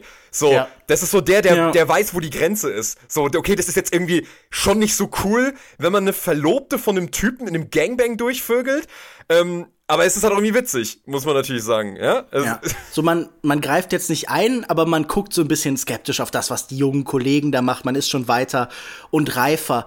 Also, man merkt da eigentlich schon, wie er halt irgendwie den Schrebergarten im Kopf zusammenbaut. Deshalb habe ich, glaube ich, auch am Anfang so Bildungsbürgergeschichte äh, drin gesehen, weil ich immer das Gefühl habe, Bushido versteht sich schon irgendwie als jemand, der auch kulturell arriviert sein will. Also du kannst dir sicher sein, dass der in fünf Jahren irgendwie auch auf Opernbälle oder sowas mal geht, einfach weil das so eine logische nächste Stufe ist. Genauso wie der Filmteil der Geschichte ist es dann irgendwie sowas da. Also der wird vielleicht, also wir können haben vielleicht auch in zehn Jahren mal irgendwie ein Bushido-Roman oder sowas. Also das finde ich Kinderbuch, so ein Kinderbuch wäre doch der nächste logische Schritt. Hoffentlich mit Carsten Maschmeyer zusammen, das wird bestimmt gut. Ja, das, das, das könnte natürlich gut sein. Was ich noch gerade überlegt habe, äh, eine von den Pfefferkörnern ist ja jetzt sogar mittlerweile Rapperin, oder? Ich meine, Nina Chuba war früher bei den Stimmt, Pfefferkörnern. Nina Chuba, ja. Nina, Nina Chuba war bei den Pfefferkörnern, genau. Ja. Und die versprüht, die versprüht wesentlich mehr Exzess als Bushido in diesem Film. Aber ist das nicht interessant? Also ich meine, um jetzt nochmal auf ein anderes Highlight zu kommen, also ich glaube, wir könnten da fast schon so chronologisch durchgehen. Also mal abgesehen von dieser hervorragenden Szene in der Schule, wo, wo, ja. wo, wo, wo, er, Erlkönig rappt. wo er den Erlkönig rappt und dann dieses eine Mädchen zu ihm kommt, nachdem er den einen Deutschen, der natürlich wieder so auf Kika-Niveau halt äh, agiert, irgendwie so, ja, ey, du Lappen, Alter, du, du rappst total beschissen und dann, und dann schlägt ihm halt die Fresse ein und dann kommt da dieses eine Mädchen zu ihm und sagt so, Respekt. Und also der, der, der Film propagiert damit halt natürlich sofort so ein, ja nee, das ist schon wichtig, irgendwie so seinen Mann zu stehen, ne? Also du musst halt den Leuten schon zeigen, du bist ein harter Typ. Aber ehrlich Weil gesagt. dann mögen dich die Frauen. Genau. Auch wenn sie, auch wenn sie zehn Jahre alt sind und in der Grundschule sind. Also. Aber was ich, was ich halt großartig finde, ist, dass wenn da, also es gibt ja nur eigentlich eine wirkliche Sexszene, wo wir, ähm, Bushido sehen, wie er richtig exzessiven Sex hat. Und das Geile äh, dieser Sexszene ist halt, also erstmal, das sind halt, die richtig rebellisch sind, dass sie auf dem 50.000 Euro Teppich der äh, Uwe Ochsenknecht Megaspießer Kika-Familie ähm, auf dem Teppich Sex haben. Und das Geile ist ja, ähm, wie heißt immer die Schauspielerin, die seine Freundin spielt? Caroline Schuch. Caroline Schuch. Also, Bushido, oh, also Elias Mbarek in dem Fall, der macht ja eigentlich nichts in dieser Sexszene. Er legt sich einfach im Prinzip hin und ist einfach nur als Körper fungiert er dort so, ja, okay, ich bin jetzt mal hier und biete mich an. Und das Geile ist aber, also so wie sie stöhnt, hatte ich tatsächlich ein bisschen den Eindruck, der Film inszeniert es trotzdem so, Alter, der nimmt die gerade schon richtig geil durch, ne? Also der besorgt ihr gerade richtig und der macht naja, nicht mal irgendwas. Ja. Naja, oder sie weiß halt einfach sehr genau, wie sie ihn benutzen muss, damit sie zu ihrem Höhepunkt kommt. So habe ich, also so würde ich das eher lesen. Also sie, sie, sie benutzt ihn an dieser Stelle schon. Das ist, glaube ich, auch voll okay. Ähm. Ja, aber wenn wir sowieso schon bei der. Ich, ich habe halt nur so gedacht, also es ist halt schon sehr, sehr, sehr, sehr amüsant, wie, wie, wie exzessiv das so inszeniert wird. So, so man, das war jetzt irgendwie der geilste Sex aller Zeiten, vor allem wenn da noch die Mutter reinkommt und das Ja, es hat, da sind wir schon wieder so, wir, es, wir hatten ja schon dieses so, Bushido muss immer zum Sex überredet werden und da denke ich auch immer so automatisch an diese 70er deutschen Sexfilme. Also an, an den Schulmädchenreport und an äh, Auf der Allen da wird gejodelt oder sowas, der ja auch immer propagiert, dass diese ganzen bierbäuchigen Wirte oder Aushilfskellner ähm, um die 40 ähm, jetzt von den ganzen doofen 17-jährigen vollbusigen äh, Nymphomanen genötigt werden, mit ihnen Sex zu haben. Und das ist auch alles eine Qual hier gerade. Und dieser Moment, wenn in Zeiten endlich die Mutter reinkommt, das könnte halt Auto eins zu eins aus so einer, aus so einer Schwank-Erotik-Tittenkomödie von Ernst C. Dietrich sein. Nur, dass ich da ja, wie vielleicht so die mehr. Hunde, die dann zugucken und dann ist es ein witziger Gag oder so. Genau, nur ja. dass ich da vielleicht mehr gelacht hätte, wenn, wenn Ernst C. Dittrich drauf gestanden hätte, weil der hätte mit der Mutter noch irgendwas gemacht. Ich habe die ganze Zeit, es gibt zwei Szenen, wo ich dachte, Bushido wird nachher noch mit ihrer Mutter schlafen. Ja, ja, Also zum einen diese Szene und dann später, als er zum Haus der Familie zurückkommt und sie da so auf ihn wartet und sagt, hey, nein, deine Freundin ist nicht da. Und also ich meine, irgendwie, das, das Mutterficken ist ja nun schon ein wahnsinnig wichtiger Topos im Rap. Und ich war sehr irritiert, dass das hier nie aufgegriffen wird. Also, da, und diese Szene, wo die Mutter zuschaut, ist halt auf so eine komische, freudianische Weise. Man denkt irgendwie, sie findet es auch gut oder so. Zumindest schreitet sie halt nicht ein. Und das ist Nee, halt weil- schon. Genau, sie, sie ist da halt in diesem Moment, wo, ihr, wo ihre Tochter anscheinend den Orgasmus ihres Lebens hat und steht einfach komplett teilnahmslos in der, in der Tür. Ja, kontemplierend. Was passiert da? Aber das ist, glaube ich, auch angelegt vom Film, dass da so eine komische erotische Spannung da so drin sein soll zwischen der Mutter. Also ich glaube, das ist halt auch schon wieder so dieses, ähm, also da wird halt auch wieder diese Klischee bedient, so ja, die reichen Tussis äh, haben Bock drauf, mit Kanacken zu vögeln. So, ich glaube, das ist auch so ein bisschen dieser Topos, der da so ein bisschen bedient wird, dass da so dieses Klischee, so ja, die, die reichen, bornierten, für super verspießten haben eigentlich voll Bock auf uns Straßenjungs so. Und Genau, eigentlich, eigentlich wollen sie alle den Gangbang im Tourbus. ja, das sowieso. Ich meine, das sowieso. Aber das ähm, koppelt sich ganz gut, ehrlich gesagt, mit dieser grandiosen S-Szene. Ich weiß nicht, wie ging's euch bei der S-Szene? Also ich hab, ich kann mich an wenig S-Szenen erinnern, die ich so grandios ausgearbeitet fand, also auch in der Charakterdynamik.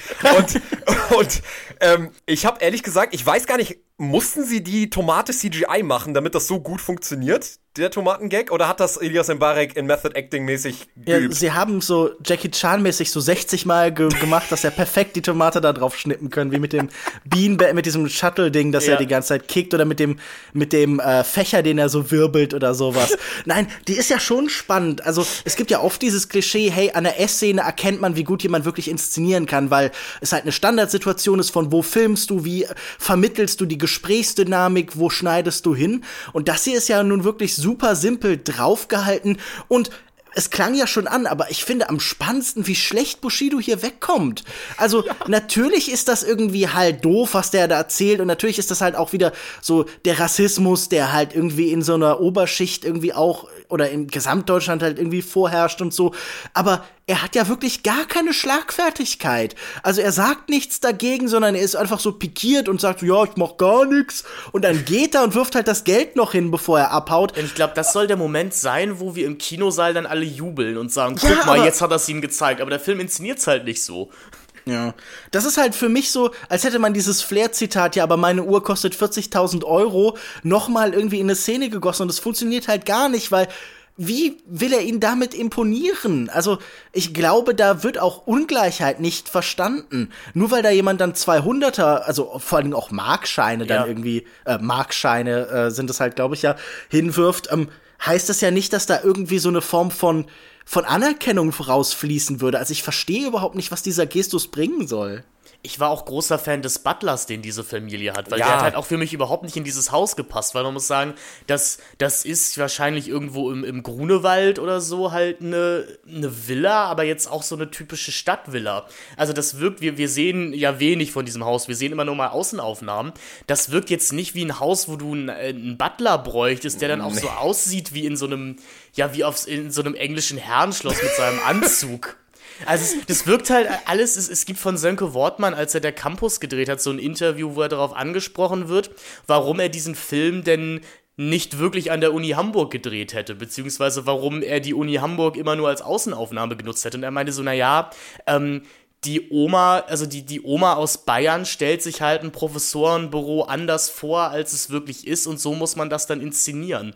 Und das ist dann ja in diesem Film auch wieder dieses, ja, keine Ahnung, der zehnjährige Junge stellt sich halt wahrscheinlich so eine reiche Familie vor. Natürlich haben die einen Butler, der im Anzug durch die Gegend rennt. Auch wenn das irgendwie an jeder Realität vorbei ist. Jedenfalls, wie dieses Haus inszeniert wird. Also der Butler auch ein großes Highlight für mich. Man, man, Darf, darf ich eine Highlight-Szene einwerfen? Ja, natürlich. Ich glaube, ich, ein Riesenfan war ich tatsächlich von diesem seltsamen Justizfilm-Moment, als Bushido sich selbst verteidigt. Ja, als er das, ist groß, das ist groß. Grundgesetz beschwört, als er äh, für das Verprügeln von jemandem ins Gefängnis bringen Ja. soll und dann diesen Oh Angriff Gott. rechtfertigt, ähm, indem er halt irgendwie darüber erzählt, ja, was, also zur Richterin oder zur, zur ähm, ich weiß nicht, wer genau da Ich gegenüber glaube, sie ist die, sitzt. Halt. die Gefängnisleitung oder sowas, Es ist, oder? es ist irgendwie sehr merkwürdig, aber er erzählt ihr, ja, was, wenn jetzt jemand im Club zu ihnen käme und ihren Arsch berührt, was würde denn da ihr Verlobter oder ihr Freund machen? Und dann steht er noch auf und hält so eine Rede über ähm, Paragraph 1 und die Würde des Menschen, der mit nichts irgendwas zu tun hat. Und Der AMG des um seine AMG Scheißkarre. Ja, Seine der Scheißkarre. AMG, der AMG des Menschen ist unantastbar. Und ich, ich, ich finde halt, da komme ich wirklich auf Patricks Frage von vorhin zurück, so, will sich Bushido hier gut darstellen? Weil er wirkt wie der letzte Trottel. Also, ich glaube halt, sich selbst verteidigen, das ist halt, was Leute so ein bisschen aufgesogen haben aus so Gerichtsshows und sowas, weil das irgendwie, keine Ahnung, bei Boston Legal dann ein dramatischer Moment ist. Aber das ergibt da alles überhaupt keinen Sinn. Diese Das- ganze ja. Szene ist so seltsam und man fragt sich auch so, hä? Sie ist ja irgendwie angegeilt von ihm. Das ist ja das Geile irgendwie in der Szene, dass das da wirklich so inszeniert wird, als wäre sie irgendwie schon beeindruckt jetzt von seinem Plädoyer, dass er halt irgendwie das, äh, das, dass das sexuelle Belästigung im Club damit gleichsetzt, dass einem jemand ein Messer in den AMG reinsteckt, den man sich einfach von einem Album, äh, den man sich einfach locker easy nochmal neu kaufen könnte. Ja, also ganz wirr und dann folgt das auf mich, äh, auf für mich auch eine andere Highlight-Szene, nämlich so seinen Johnny Cash-artigen Gefängnisauftritt, der auch völlig wirr inszeniert ist. Die Kamera fliegt irgendwie blind über diese Menge. Wir lernen gar nichts über die Dynamik. Ich hatte die ganze Zeit das, den Eindruck, die, die Leute im Gefängnis, die Gefangenen finden ihn eigentlich total scheiße. Also, Die sind ich, so es, unmotiviert nicht, dabei, das ist so geil. nicht, nichts da drin wirkt, als wäre, würde jetzt gerade Bushido irgendwie auf Gegenliebe stoßen oder so. Aber es ist auch irgendwie so ein triumphaler Moment. Also diese ganze Sequenz, in der ich das jetzt mal zusammenfasse, weil das findet ja so im Vorfeld, ist das noch ein Hindernis für den großen Brandenburger Torauftritt, ist völlig schräg, macht dramaturgisch keinen Sinn. Alles daran wirkt, als müsste man noch irgendwie die Zeit füllen. Also, als äh, dieser, dieser Monolog von Bushido, ähm, wirkt zum einen, als ging es noch mal darum zu sagen, er steht fest auf der Seite des Grundgesetzes, er ist, seine, seiner CDU-Karriere steht nichts im Weg und auf der anderen Seite wirkt so ein bisschen improvisiert, als hätten sie irgendwie gemerkt, so hey, der Film ist zu kurz. Äh, Ennis, hast du nicht noch eine Idee für eine Szene? Ja, ich könnte mich selber verteidigen vor so einer Richterin oder so. Und Jan-Henrik Stahlberg dachte sich so, was mache ich hier eigentlich? Ja, das ist mein Lieblingsding an dem ganzen Blick vom Anwalt, wo du, es ist, wie, wie Lukas gerade schon angesprochen hat, das ist wahrscheinlich immer eine schlechte Idee, sich selber zu verteidigen. Vor allem, wenn du einen Anwalt bezahlst dafür. Ich meine, Vor, das vor macht allen Dingen, er. wenn man gerade nicht angeklagt wird. Das ist Genau. kein Prozess. Genau, wenn Das es ist, als halt- würde ich jetzt im Podcast hier anfangen, mich zu verteidigen. Im Übrigen bin ich der Meinung, dass nach Paragraph 5 eben das nicht okay ist, was sie hier macht. Das ist so seltsam. Genau, aber dieser eine Blick, den, den Jan-Henrik Stahlberg Bush, äh, Bushido zuwirft, wenn er aufsteht und sagt, darf ich selber was sagen? Und du schon mir siehst, bitte Junge, hör auf damit. Hör, äh, lass, lass Das war einfach. wahrscheinlich Improv. Das wusste der Jan-Henrik Stahlberg wahrscheinlich gar nicht. Der saß wahrscheinlich am Set ähm, und, und hat sich dann so gedacht, warte mal, warum redet der jetzt eigentlich? Also es war, es hat eigentlich nur noch dieser Blick gefehlt, so wie bei Wolf of Wall Street bei der Szene mit Matthew McConaughey, wo Leonardo DiCaprio zu Martin Scorsese zur Kamera guckt und irgendwie so schaut, ja, ist es jetzt noch irgendwie Teil des Films? Läuft die Kamera noch? Genau so war dieser Moment. Ja, es war für mich auf jeden Fall ein Highlight. Ich glaube, ich würde diese Szene mal gern mit Juristen zusammenschauen. Einfach, Ja. wie die so reagieren. Also wisst ihr, es gibt doch diese ganzen Formate. Kinder reagieren auf Metal, Senioren reagieren auf Hip-Hop und irgendwie Schauspieler reagieren auf irgendwas. Ich würde, glaube ich, gern mit Juristen halt diese Szene gucken und mir dann erklären lassen, wie, wie weit das von der Wirklichkeit entfernt ist und wie absurd das ist. Nicht, dass ich so nicht verstehen würde, aber ich glaube, die hätten auch Spaß einfach. Total. Ähm, was, wir haben ein bisschen auch über den Elefanten im Raum rumgeredet, nämlich über Moritz Bleibtreu als Arafat. Der, der darf, der darf hier nicht unter den Tisch fallen. Auch ein, Versucht zu ignorieren. Auch ein, ein grandioser Fall von äh, Misscasting. Man muss ja sagen, dass, was ich so in der Recherche rausgefunden habe, dass Arafat sich eigentlich selber spielen wollte. Ja. Aber äh, die Produzenten bzw. Herr Eichinger gesagt hat, nee, lass mal. Und dann wohl auch eine sehr hohe Geldstrafe zahlen mussten, äh, weil Arafat sich nicht selber spielen durfte. Dafür haben wir halt unseren Moritz Bleibtreu bekommen, der ja auch so ein bisschen so ein Integrationsbambi ist, wenn man so möchte. Also ich meine, er ist natürlich rein Deutscher, ähm, aber hat sich natürlich immer hervorgetan getan mit sehr klischeebeladenen Rollen von ja, Menschen mit türkischem Migrationshintergrund, wird dafür ja aber von dieser Community teilweise auch sehr gefeiert. Also es gibt ja sehr viele Interviews mit zum Beispiel Fariadim oder sowas, die eben auch sagen, ja, Moritz bleibt treu in Knocking on Heaven's Door war irgendwie schon eine Art von Repräsentation, die sie gerne sehen wollten. Aber diese, ich, ich verstehe es halt nicht. Also wie, wie, ja gut, also bleibt treu, hatte ich das Gefühl, gibt zu diesem Zeitpunkt jeder deutschen Produktion so eine gewisse Adelung, weil man immer sagt, ach ja, das ist ja der Typ aus dem Experiment und das ist ja der, der letzte gute deutsche Film, auch irgendwie 2010, auf den sich so alle einigen können. Ähm, und dann geht halt auch das normale Publikum ins Kino, auch wenn wir da noch so eine Hannelore Elsner besetzen, dann ist das ja automatisch eine Prestigeproduktion. Ich meine, Bleibtreu ist de facto in diesem, kommt in diesem Film de facto nicht vor. Ich glaube, das sind bestimmt 10 Minuten in diesen hm. 90 Minuten, die er dann wirklich da ist. Und da darf er dann auch nicht so viel machen, außer halt mehrmals an der Wasserpfeife zu ziehen. Das, das sieht immerhin halbwegs realistisch aus. Also ich würde ihm abnehmen, dass er durchaus weiß, wie man eine Shisha raucht. Und also, wow. also nur Gott kann mich richten, konnte er das auch. Genau, aber der kam ja später. Also vielleicht er, konnte er hier in äh, Zeiten Ender dich schon mal trainieren. Ja. Für aber ich meine, es, es ist ja natürlich aus heutiger Sicht spannend. Wir wissen ja jetzt deutlich mehr über die Beziehung zwischen Arafat äh, und Bushido und die Situation, wo er im Keller eingesperrt wurde von ihm und die Gewalt, die dieser Mensch halt tatsächlich ausübt. Also die Abu Chakas sind jetzt irgendwie auch keine Leute, mit denen gut Kirsche essen ist. Und ich meine, das wird dann so als Gag inszeniert. Ja, es ja. wird jemand mit einem Säbel aus äh, dem berühmten Café, in das man kommt, um zu reden, halt irgendwie gejagt. Ähm, aber ich finde, so jemand wie Arafat, ähm, wenn man irgendwie in der eh hat, wenn man eh so positiv und so ohne jede Kritik von ihm erzählt, dann hätte man ihn eigentlich auch genauso gut in diesen Film machen können und der hätte so ein, zumindest so ein Gefühl von Gefahr gebracht. Also ich finde das einen widerwärtigen Menschen, aber wenn man sich mal so ein Interview mit ihm anguckt, dieses berühmte äh, Interview in seinem Café mit Roos zum Beispiel, diesem Hip-Hop-Journalisten, der jetzt die ganze Zeit auf Twitch rumhängt, man sieht schon, dass das ein bedrohlicher Typ mhm. ist und dass man, dass der unangenehm ist. Und ich glaube, dieses kleine Gefühl von, von, von unangenehmer Stimmung, das hätte diesem Film schon gut getan. Also, da wäre man mit aus, da hätte man wenigstens so einen Grusel irgendwie bekommen, den man sonst, wenn man irgendwie keine Ahnung, zu viel so Spiegel.de Clan-Dokus oder sowas schaut und nicht ähm, den Markus Steiger Podcast gehört hat über Clans oder sowas, ähm, das hätte den Film ja irgendwas verliehen. Also nicht, dass ich dafür irgendwie jetzt plädiere, aber der Film hat halt so wenig, da hätte selbst dieser kleine Bruch schon ein Plus bedeutet. Nein, Arafat wirkt in diesem Film halt einfach komplett wie, wie der liebe nette Onkel oder der große Bruder so.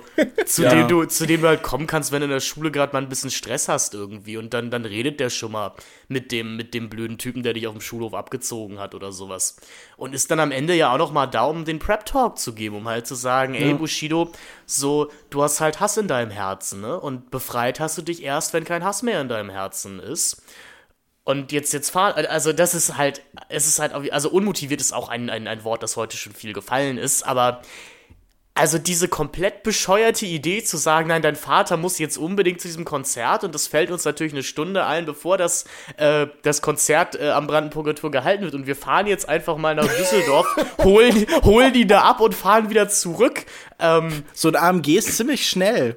Ja, aber so, wir sind ja immer noch auf einer deutschen Autobahn. Also klar, Bushido kann sich die Blitzer-Tickets natürlich alle leisten, aber der Führerschein ist doch trotzdem weg. Also das sind halt, das sind dann ist auch wieder diese Konsequenzlosigkeit, die wir hier ähm, äh, be bekümmert haben. Ich hätte gerne danach gesehen, wie Bushido ein Jahr seinen, seinen Lappen abgeben muss und ins, ins Fahrtenaufbauseminar muss.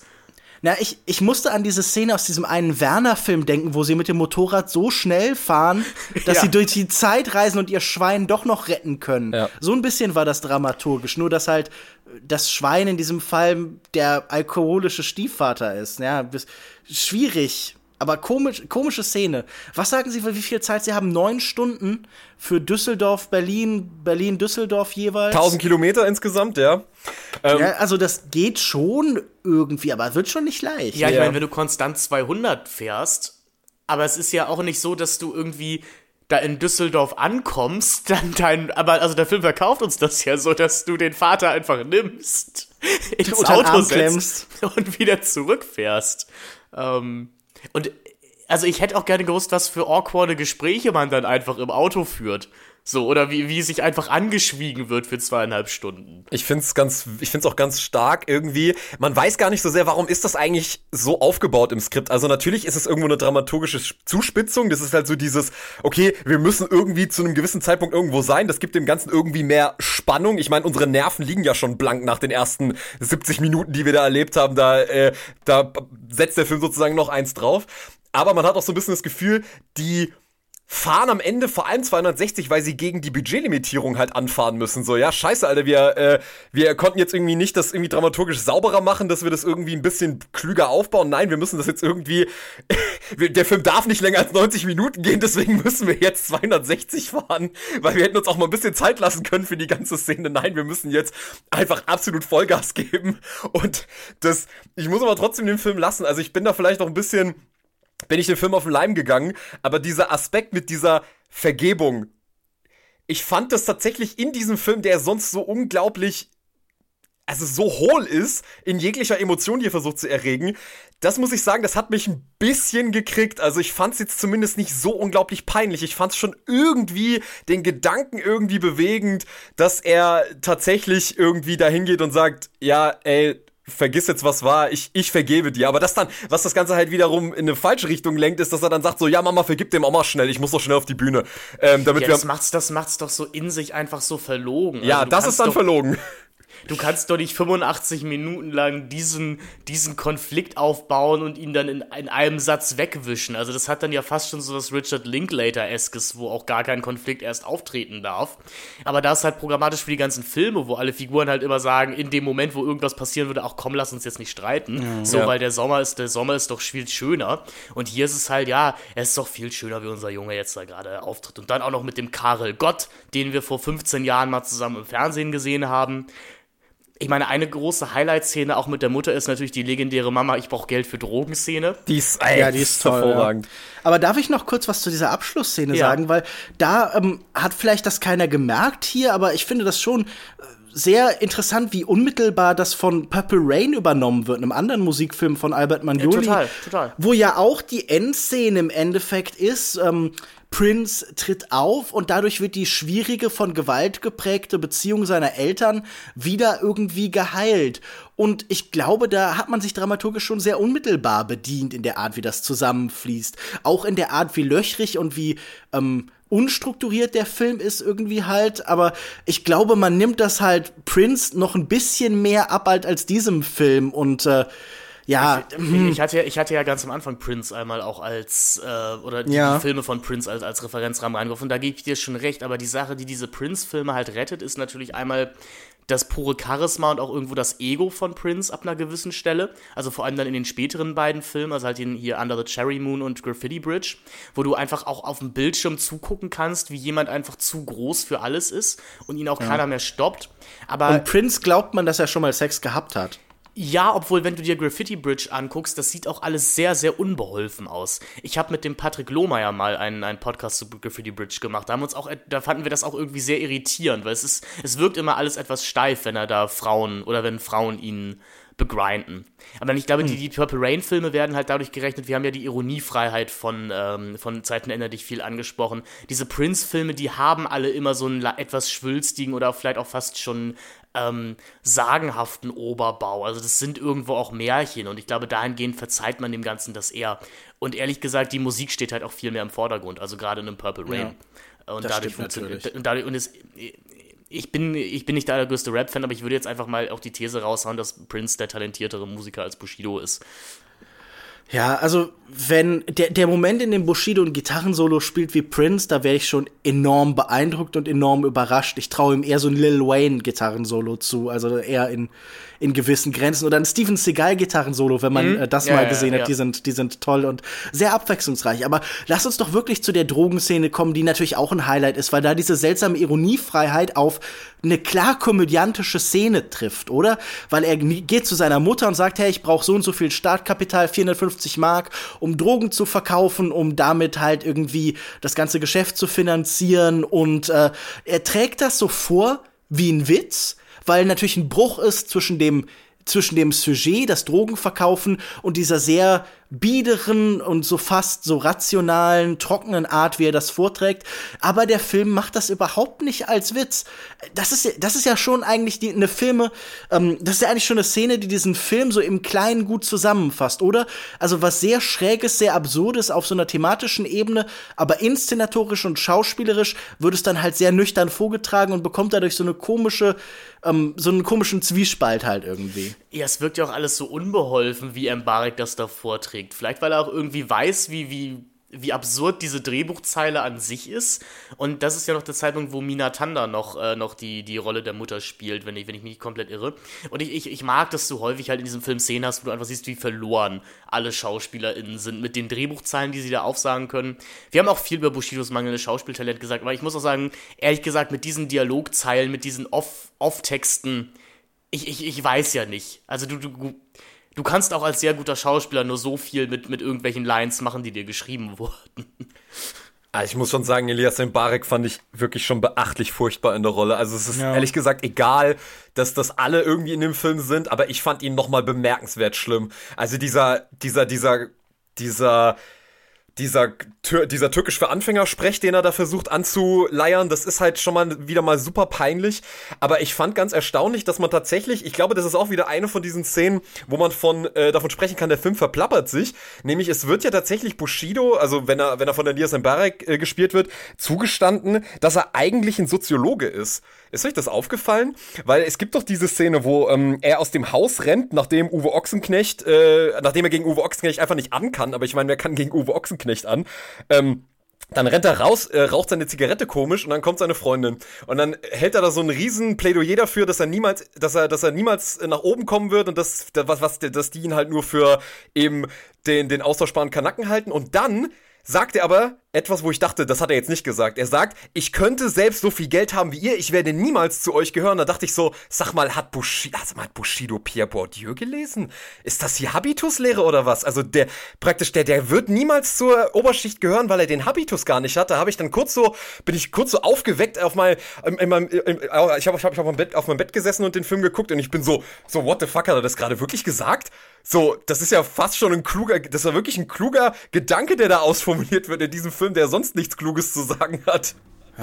Was aber natürlich ein bisschen davon negiert wird, dass er permanent halt einen bestimmten Habitus zur Schau trägt, sehr offen. Also zum Beispiel, wenn er dann sich auf den Leib schreiben lässt, dass er als Kind den Erlkönig gerappt hat oder so, sondern er sagt halt, hey, ähm, also ich meine, auch bei Bourdieu ist ja angelegt, dass Habitus über, über die Zeit sich verändern kann und neue kulturelle Referenzrahmen und neue Formen von kulturellem Kapital halt irgendwie ausbilden kann. Und auch irgendjemand, der neureich ist, wird dann über die Zeit eine bestimmte Form von Traditionalisierung und irgendwie Eingliederung halt erfahren. Das ist ja auch alles, äh, sind alles Theorien mittlerer Reichweite und beschreibt dann halt auch jeweils eine soziale Phase. Und man sieht hier einfach, also wenn man es soziologisch betrachtet, halt höchstens, wie Oberschicht mittlerweile einfach sich verändert halt. Also ich meine, du wirst wahrscheinlich in der Oberschicht mittlerweile genauso viele Leute finden, die Rap hören, wie halt in jeder anderen Gesellschaftsschicht auch. Und ich meine, die Verschiebungen, die dann Weiterführungen von Bourdieus Habitus-Theorie angehen, sind ja einfach immer,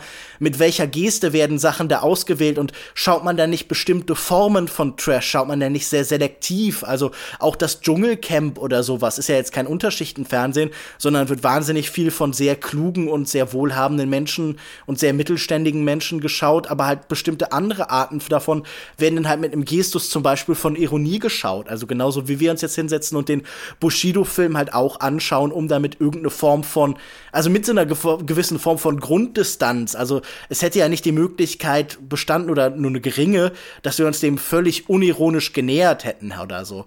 Also ich glaube, das ist halt, was der Film nicht aufgreift. Also da ist ja die Soziologie 2010 schon viel, viel weiter als das, was hier anklingt. Nein, und der Film funktioniert natürlich auch rein einfach nur als, als dann Plädoyer zu sagen, guck mal, für den Bushido können wir die Tür durchaus aufmachen in unseren Club. Weil, wie gesagt, guck mal, er hat sogar den Erlkönig gerappt. Also, ähm, er, er, er kommt von Goethe. Ja, und äh, von Cervantes und es war äh, Peter Handke, richtig? Ja. Peter Handke, genau. Ja. Ich meine, das könnte ich mir auch vorstellen. Ich meine, die werden ja mittlerweile auch gesellschaftlich mit ähnlicher Kritik belegt. Also das sind ja beides Leute, die halt so ein bisschen aus der Zeit fallen. Und ob das jetzt äh, von der Skyline zum Bordstein zurück oder die, die Obstdiebin ist oder der Obstdieb oder ich wie hieß dieser letzte Handroman da oder so. Ich glaube, da würde man von ähnlichen Kulturkritikern ähnliche Reaktionen halt irgendwie zu hören bekommen. Aber ich finde es trotzdem erstaunlich, dass der Film einerseits so mega glatt gebügelt ist und versucht, Bushido irgendwie ähm, zum perfekten Schwiegersohn umzufunktionieren, aber dass er dann doch wirklich so offensiv misogyn ist. Also das finde ich mhm. dann irgendwie dann doch ganz erstaunlich. Also ich meine, Finn, als du vorhin diese wunderbare ähm, Turbo-Szene nochmal ähm, rezitiert hast, da haben wir ja noch vergessen zu erwähnen, dass bevor er praktisch, also er sitzt auf dieser Couch, dann kommt schon die eine, hält ihm schon den Ausschnitt direkt ins Gesicht und sagt so, na Bushido, willst du hier mitkommen? Und er dann so, nee, nee, nee, nee, nee, ich, äh, ich bin im Zölibat, keine Ahnung. So. Sagt er nicht sogar, willst du, sagt sie nicht sogar, willst du ficken? Ja, also ich genau, glaube, der Film ist noch für mich. Genau, ja, es kommt noch eine Frau, er geht zu diesem Tourbus hin und dann kommt komplett unmotiviert eine Frau auf ihn zu und sagt, hey Bushido, willst du mich ficken? Und er dann so, ja, verpasst den Zug nicht. Und dann schreit sein Manager, genau das meine ich, genau das meine ich, du bist ein rüpelhaftes Arschloch. Und ich, das ist, hä? Und dann kommt diese Turbo-Szene und dann schreit er sie nochmal an. Genau das meine ich. Ihr seid Schweine, ihr gehört alle hinter Gitter und also. Genau, ihr seid Tiere, Ihr seid Tiere, sogar, genau, oder? genau, ja. Also, also das ist dann wahrscheinlich so der moralische Kommentar des Films. Ähm, der dann aber, so nee, aber was es ja so verwerflich macht, ist, ist es, hatten wir ja auch schon gesagt, was der, dass der Film es uns immer so framed, als ob das okay wäre. Also, dass, dass er per se ja nicht, kein, nicht misogyn ist anscheinend, weil er, er mag ja seine Mutter. So, also dieses gleiche Argument wie, er kann ja kein Sexist sein, weil er hatte schon mal Sex, so, oder er hat immer wechselnde Freundinnen. Und die Frauen, gegen die er sich blöd verhält, die waren ja auch blöd für ihn. Also so, so framed der Film muss das ja auch immer. Und das macht's ja alles nochmal viel verwerflicher. Das ist dann irgendwie ähnlich wie in so einer Til Schweiger-Rhetorik in einem Keinohrhasen, wo du halt die ganzen schlimmen, misogynen und sexistischen Sachen dezidiert von Frauen vortragen lässt, um, um sie dann irgendwie wieder so zu entschuldigen oder zu sagen, guck mal, das ist voll okay, weil in Anführungszeichen die Frauen denken ja auch so. Ähm, also ich meine, und dieses seltsame Verklemmte, das Bushido in diesen Szenen hat, finde ich, hört man auch aus vielen Interviews und sowas heraus. Also ich habe mir, und da muss man, glaube ich, auch mein, äh, meine Vorbereitung mal loben. Ich habe natürlich auch in diesem neuen Podcast mit äh, seiner Ehefrau Annemarie Fashishi irgendwie angehört, wo sie beide über Sex wirklich super verklemmt reden, obwohl dieser Podcast im Bett mit heißt.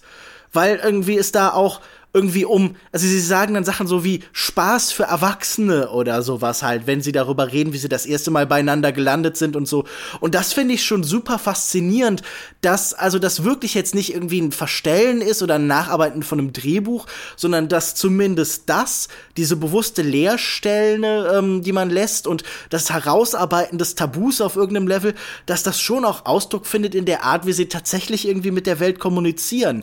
Und ich glaube jetzt nicht, dass dieser Podcast so un unfassbar viel authentischer ist oder sowas, aber das ist ja nun etwas, das ohne Skript funktioniert, was sie halt so aus diesem Moment heraus sagen. Und das ist schon irgendwie spannend halt, dass ähm, Bushido wirklich nur in den Texten explizit ist und oft außerhalb davon in Interviews so auch diese ähm, diese Bildungsbürgertum-Simulation halt irgendwie abspielt. Also, das ist ja auch, ich finde, am, das Stärkste, woran man das erkennt, ist ja auch irgendwie immer seine Sprache, die immer wahnsinnig stark angelehnt ist an irgendeine ja, Vorstellung ja. von Oberschicht, die er irgendwie halt hat. Total. Also seine Sprache ist ja ganz spannend, weil es wirklich so wirkt. Ähm, und da kann man vielleicht dann wirklich wieder von Habitus reden, als würde er sich das so anlernen, als würde er halt irgendwie denken, so reden halt Leute ab einem bestimmten Niveau, was, was Geld oder Bildung angeht. Und das ist ja vielleicht dann irgendwie eher interessant. Ja ich möchte noch mal in den Raum werfen, weil wir das vorhin so leicht haben fallen lassen.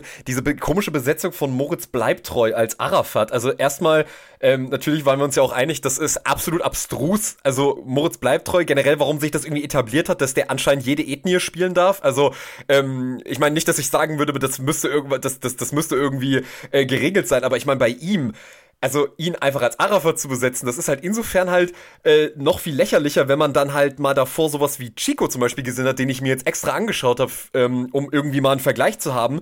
Und wenn ich jetzt Bernd Eichinger bin und auch Uli Edel. Und ich denke mir so, ja, okay, also der Film ist vielleicht schon nicht gut, aber wir können ihn zumindest so machen, dass er irgendwie auf eine gewisse Art und Weise authentisch ist. Dann guck, muss ich mir doch vorher mal Chico angucken und sehen, dass Moritz Bleibtreu auch schon da als Gangsterboss bei aller Liebe absolut lächerlich besetzt ist. Das funktioniert einfach vorne und hinten nicht. Das ist Moritz Bleibtreu. Das ist, das ist so der Kumpeltyp aus Hamburg. Das ist der Kollege aus Soul Kitchen, aber das ist doch nicht der Obergangsterboss. Und ich meine, mich würde es mal bei dir interessieren, Finn. Du magst ja Moritz Bleibtreu total gern. Ich meine, ich, ich mag ihn bis zu einem gewissen Grad auch ganz gerne. Ähm, wie ging es dir eigentlich mit ihm jetzt hier in, in Zeiten ändern dich? Also macht er noch irgendwie was aus dieser Rolle? Spielt er das halbwegs noch passabel oder ist das wirklich eine komplette Katastrophe für dich? Ähm, es, ist eine, es ist eine komplette Katastrophe, da müssen wir auch gar nichts drüber sagen. Also er, er nimmt. Ja, also er nimmt halt von der Sache, du hast ja Chico schon angesprochen, er nimmt halt genau den gleichen Rollenaufbau, den er für diesen, wie heißt der, der dann nochmal Brown oder so Brownie, heißt der, glaub? Brownie. Brownie.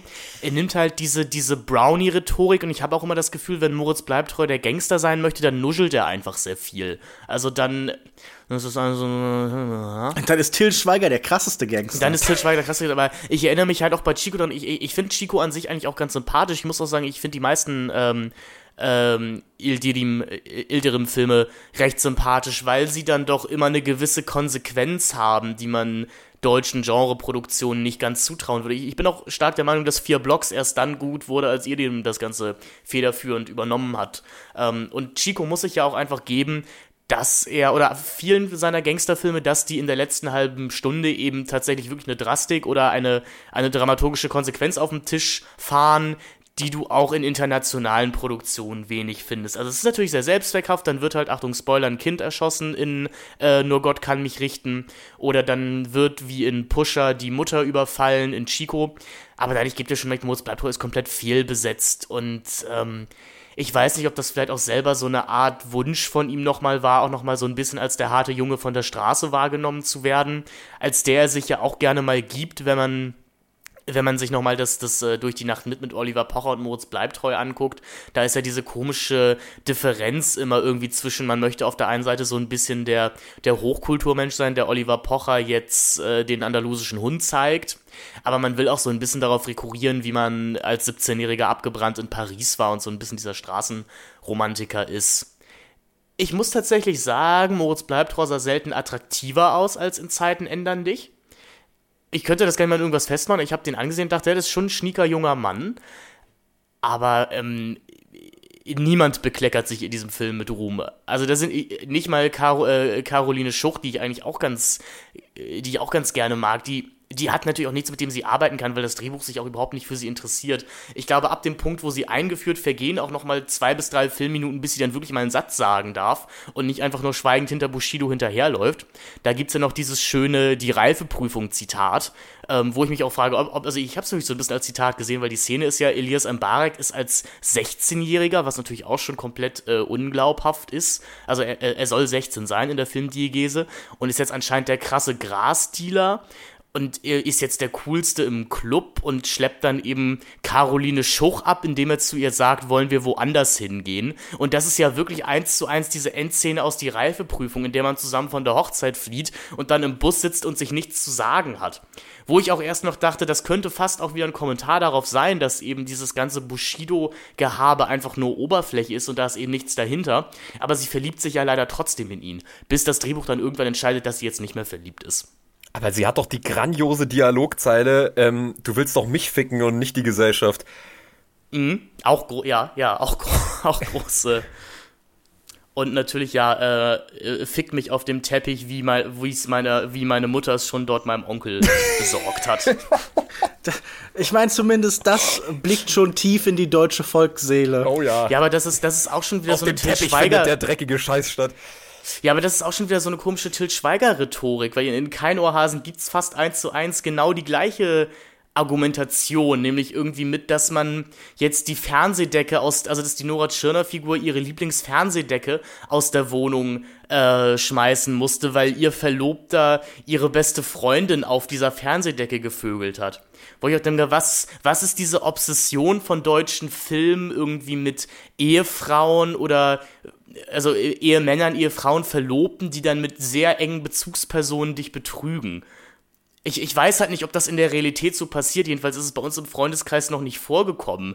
Suchst du dir für Affären nicht eigentlich so Leute von außerhalb? Ich weiß es nicht. Also ich, ich würde es jedenfalls so machen. Vor allem, da spricht halt auch schon wieder diese unfassbare Prüderie halt so raus, so als wäre die, als wäre das die größte sexuelle Ausschweifung auf einem Teppich Sex zu haben. Also, das, das, der, inszeniert das wirklich so, als hätte sie ihm jetzt so einen Lederanzug in die Hand gegeben und so gesagt, so, okay, jetzt machst du aber mal was hier mit diesen 50 Geräten, die ich hier jetzt hier liegen habe. Ähm, so, das ist halt auch schon wieder sowas, wo du dir denkst, ja, okay, also das ist halt auch so richtiges ARD-Mittagsfernsehen hier eigentlich. Ja, ich glaube, ARD Mittagsfernsehen fasst Zeiten ändern dich ganz gut zusammen. Ich habe es nicht bereut, den Film mal wieder gesehen zu haben. Und ich würde ihn, er ist auf Netflix gerade immer noch verfügbar. Man kann sich das durchaus mal angucken für einen geselligen Abend, vielleicht auch mit Freunden, um einfach zusammen Spaß zu haben an der Abstrusität dieses Films. Das habe ich nämlich auch, ähm, Lukas meinte gerade, er hat 2021 den Film das letzte Mal gesehen und ich habe das ungefähr um die Zeit auch mit meinen zwei besten Freunden gemacht. Und damit hat man schon für 90 Minuten einfach Spaß. Man muss sagen, er ist damit auch einfach sehr merciful short. Also es ist jetzt kein Werk ohne Autor. Ähm, der vielleicht ja auch nochmal in dieser Reihe Reihe aufschlagen wird. Aber wenn ihr keine Abschlussgedanken mehr habt, Lukas, wäre jetzt an dir die Ehre, ähm, aus einer Liste von Filmen, die ich vorbereitet habe, das nächste Projekt rauszusuchen, was Patrick und ich hier im German Gulasch besprechen.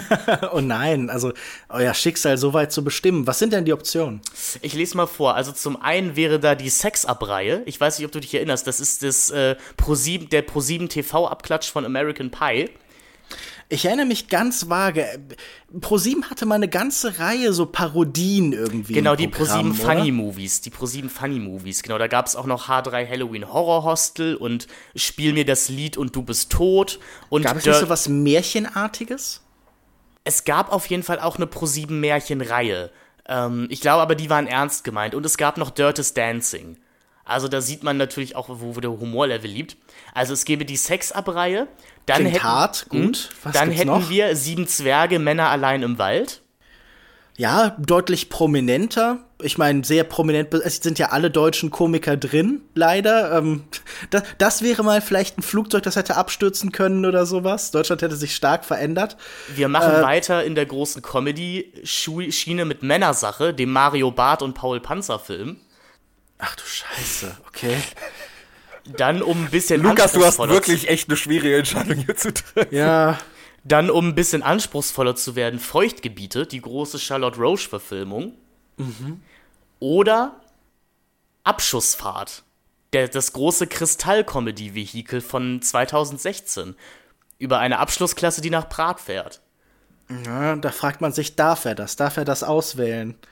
Ähm, also ich muss sagen, alles davon klingt nach wirklich schwierigen, einer schwierigen Situation für euch. Alles davon klingt nach, nach Folter. Aber intuitiv finde ich, ähm, am, am interessantesten irgendwie das randständigste davon, die Fernsehproduktion. Also ich glaube, ich würde euch gern Sex abschauen lassen. die anderen Sachen sind größer, die haben, sind bestimmt auch mal schon irgendwie besprochen worden, aber das klingt, als würde es irgendwie sonst fast komplett vergessen sein, als wäre das wirklich etwas, das seit 10, 15 Jahren niemand mehr auf diesem Planeten geschaut haben. Und ich glaube, da möchte ich euch gern bei diesen äh, Archiv, äh, bei diesen archäologischen Ausgrabungen irgendwie am ehesten an die Arbeit schicken. Und ich sehe gerade, da wirkt auch zum Beispiel Michaela Schaffrath mit oder sowas. Also da, das wird groß. Ist Caroline Herford auch irgendwo dabei? Sex Up, ich könnte schon wieder. Das sind ja auch Titel, die also da bin ich ja wirklich auch gespannt, wenn ich euch dann dazu höre, wie sehr das tatsächlich an diese seltsame Sexfilm-Tradition und an die Schulmädchenreporte und sowas anschließt. Also ja, da bin ich ja mal gespannt, was ihr mit diesen Meisterwerken von Florian Gärtner zu schaffen bekommt. Ja, Patrick, du hörst es, die Sex-Up-Reihe ist die nächste Episode, die hier in German Gulasch besprochen wird. Liebe ZuhörerInnen, wenn ihr die Filme vorher auch sichten mögt, müsst ihr euch dafür äh, tatsächlich einen äh, Join Plus-Account zulegen, was ihr jetzt wohl gezwungenermaßen auch tun werdet. Aber ich sag mal, das Patreon-Money sitzt ja locker, ne? Also... Aber ihr habt da wirklich, glaube ich, auch eine Nische gefunden von Filmen, die nicht viel besprochen werden. Also wenn ihr dann irgendwann morgen ihr Luschen den Ausbilder Schmidt-Film oder sowas habt, dann äh, ich glaube, da ist viel Potenzial drin. Du sollst nicht immer so dreckige Sachen zu uns sagen, Lukas. Da wird man ja gleich ganz anders. Ganz ehrlich, ich würde, äh, wir können auch gerne mal Kurzfilme besprechen. So, ähm, ich habe ja mal äh, ein Praktikum in der, in der Werkstatt gemacht und da wurde uns Gabelstaplerfahrer Klaus gezeigt. Ich würde das ganz gerne auch mal ja. besprechen. Aber das ist ja nun schon ein viel größeres Kultphänomen, oder? Also. Ja, gut, aber wir müssen ja auch einen Markt bedienen, oder? Mhm. Ja. Der große Markt an großen Gabelstaplerfahrer Klaus-Fans.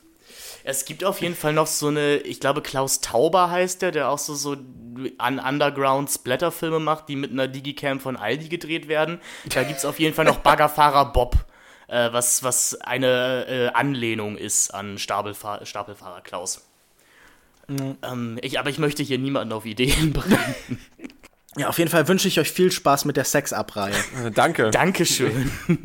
habt, ihr, habt ihr noch irgendeinen Tipp für unsere HörerInnen? Gibt es irgendwas, was ihr gerade äh, rezipiert habt, was ihr, also irgendeinen Film, Buch, ein Musikalbum oder freut ihr auf, euch auf irgendwas, was so in den nächsten Wochen ansteht? Einfach mal frei von der Schnauze weg. Äh, ich habe vor kurzem ein äh, Anime gesehen, der jetzt in Deutschland endlich auf DVD erschienen ist, Ende des Jahres. Pompo the Cinephile heißt der von Takayuki Hirao über einen jungen Filmemacher. Er fängt an in einer ganz kleinen Position, er darf einen Trailer schneiden und arbeitet sich dann langsam hoch. Und es ist eine so Art, ja, die Variante dieser typischen Hollywood-Aufstiegsgeschichte eben. Ähm, die Hauptfigur Pompo the Cinephile ist eine ganz engagierte Produzentin und es geht vor allen Dingen auf ganz interessante Art und Weise um die Frage, wie Leute sich in Kunst selber einbringen, wie im Schnitt Filme entstehen. Ganz große Teile des Filmes sehen wir äh, dem dem jungen Filmemacher über die Schulter, wie er einen, so einen prestige großen Dramafilm mit einem klassischen Schauspieler inszeniert und interessanterweise korrespondiert dann der Schnitt dieses Films mit dem Schnitt des Films um ihn herum und dann äh, entsteht aus der Montage irgendwie sehr Satoshi Kon-artig halt so eine Filmwelt und den fand ich tatsächlich auch, wenn er sehr zuspitzt, wenn er sehr breit aufträgt und wenn er manchmal halt sehr einfach ist in seinen Emotionen, schon sehr mitreißend und äh, sehr rührend und äh, den kann ich auf jeden Fall empfehlen. Pompo the Cinephile gibt es jetzt, glaube ich, seit einer Weile in Deutschland auch auf DVD oder auf den ganzen Streamingdiensten. Ja, also ich äh, kann vielleicht noch äh, kleine Mini-Eigenwerbung machen. Äh, ich habe mir nämlich vor kurzem nochmal Midsommar angeschaut und mich nochmal davon überzeugt, dass es für mich tatsächlich auch wirklich einer der besten Horrorfilme ist, die wir so... Ziemlich mittelmäßig. Ja, ich weiß, Lukas, ich weiß, dass du dem nichts abgewinnen kannst, aber ich fand Midsommar sehr großartig. Da haben wir auch jetzt bei uns im Podcast mit, mit meinem Podcastpartner Jakob und meinem Studienkollegen äh, Georg Martin haben wir über den Film gesprochen. Wer da gerne mal reinhören will, darf das gerne tun. Ansonsten würde ich einfach als Empfehlung wirklich rausgeben, äh, guckt euch die Filme von äh, Özgür Yildirim an. Also ähm, ich muss wirklich sagen, du hast es vorhin im Prinzip schon angesprochen, Finn. Seine Filme sind jetzt wirklich bei weitem keine Meisterwerke und äh, sind wirklich keine Filme, die das Rad neu erfinden. Aber ich finde, was seine Filme wirklich haben, dass es einmal wirklich so Fatih Akin-mäßig wirklich Herz und sie sind halt wirklich erstaunlich konsequent auch in dem, was sie dann doch erzählen wollen. Und da habe ich ja vor kurzem jetzt eben äh, Blutsbrüders als Vorbereitung auf den heutigen Podcast, der der wesentlich bessere Rap-Film ist im Übrigen. Ähm, wirklich gerne da mal reinschauen. Und Chico habe ich mir jetzt angeschaut. Beides Filme, wo ich sagen würde, sollte man äh, auf jeden Fall mal gesehen haben. Auch wenn Modes bleibt treu. Wie gesagt, auch hier kann den Gangsterboss spielt. Aber ansonsten, ähm, ja, für Dennis Moschito, den man mittlerweile sowieso viel zu selten sieht, kann man gerne mal reinschauen. Alter, wir haben zwei Stunden über den fucking Bushido-Film geredet. Ich würde gerne noch einmal als guten deutschen Hip-Hop-Film, der ist, glaube ich, ein bisschen unbekannt, äh, Status Yo empfehlen. Eine Berliner Underground-Produktion aus dem Jahre 2003 mit Leuten wie Sarah oder äh, Yannick, der sehr äh, episodenhaft und assoziativ ist. Äh, das hat so ein bisschen was, falls einer von, äh, falls ihr Zuhörer das vielleicht auch hin, das hat so ein bisschen was von Human Traffic, also diesem, diesem äh, britischen Rave-Film, nur eben auf die Hip-Hop-Szene gemünzt. Und den findet man tatsächlich bei YouTube. Den würde ich tatsächlich mal empfehlen. Und ich lese gerade The Shards von Brad Easton Ellis, was mich selber, es war Selbsthassfreitag und ich dachte mir, warum denn nicht mal den neuen Brad Easton Ellis Roman lesen? Und ich muss leider sagen, er ist ziemlich gut. Also ich bin noch nicht durch. Ähm, es wirkt auf jeden Fall wie ein Karriereende von ihm und es fügt doch seinem Schreiben eine spannende neue Komponente hinzu. Da ist so eine gewisse Zärtlichkeit, die oder auch eine Verletzlichkeit, die vorher in den Romanen nicht so wirklich ausgestellt worden waren. Vielleicht auch ein bisschen vergleichbar so mit dem Spätwerk von äh, Michel Houellebecq, also mit seinen letzten zwei Romanen. The Shards kann man durchaus mal einen Seitensprung drin investieren. Vor allem man, man kriegt mich in der Literatur ja auch sehr viel tatsächlich mit so Thema Autofiktion und auch wie Alice hier seine eigene Jugend inszeniert, Fragezeichen, finde ich doch sehr spannend. Also wie hier auch immer mit so diesem Gewissen, was hiervon kann man glauben, wie sehr ist es inszeniert, wie sehr ist es als Roman inszeniert. The Shards von Easton Ellis, wahrscheinlich sein bestes Buch seit 30 Jahren, kann man durchaus mal einen Blick riskieren. Ich bedanke mich herzlich bei euch beiden äh, Brudis, um mal im, im, Sprech des Films zu bleiben, dass ihr mit dabei wart und äh, mit über Zeiten ändern dich von Uli Edel mit Bushido geredet habt. Lukas, wo kann man dich hören, wenn du nicht über Bushido-Filme redest? Äh, naja, gut, man findet man äh, mich auf Twitter unter @kinomensch und da teile ich die meisten Sachen eigentlich so, die ich schreibe. Man findet mich viel beim Filmdienst, bei Kinozeit, gelegentlich auch halt bei Filmstarts zum Beispiel. Es gibt verschiedene äh, Veröffentlichungen, wo irgendwie Texte bei mir zu finden sind. Ja, aber das dürfte so das Wichtigste sein. An Podcasts gibt es auf jeden Fall Katz, den kritischen Filmpodcast von äh, Christian Eichler und äh, von mir persönlich Longtake. Und dann gibt es noch Kulturindustrie, wo wir etwas breiter über allgemeine kulturelle Themen sprechen. In der nächsten Folge wird es um unter anderem Tar gehen. Oh, schön. Ah, ja, du, also Durchschnitt. Ja, du mochtest ihn nicht, Patrick, aber Patrick, wo hört man dich denn, wo du sagst, dass Tar ein durchschnittlicher Film war? nee, das habe ich äh, im Podcast nie verlauten lassen, aber ja, mich hört man äh, im Projekt Chaos, der Filmpodcast, wo ja auch der liebe Finn auch schon äh, ein paar Mal dabei war und tatsächlich immer noch amtierender Filmfights-Champion ist. Also. Ja, ja, da ist der Manu für den Filmfressen auch immer noch ein bisschen grantig drüber. ja, gut, ich war der Judge, ich, das geht auf meine Kappe. Genau, beides, also alles, was ihr genannt habt, Projekt Chaos, Cuts, Longtake und Kulturindustrie, alles wahnsinnig empfehlenswerte Podcasts, die ich auch privat gerne höre. Und das ist auch ausnahmsweise keine Floskel an dieser Stelle. Ähm, eure Sachen höre ich tatsächlich wirklich. Vielen Dank, dass ihr dabei wart, Jungs, und euch auch da draußen an, an den Empfangsgeräten einen schönen Morgen, Mittag, Abend, wann auch immer ihr es hört. Und bis zum nächsten Mal hier bei den Celluloid-Zynikern und bei German Gulasch. Bye, bye. Tschüss. Ciao.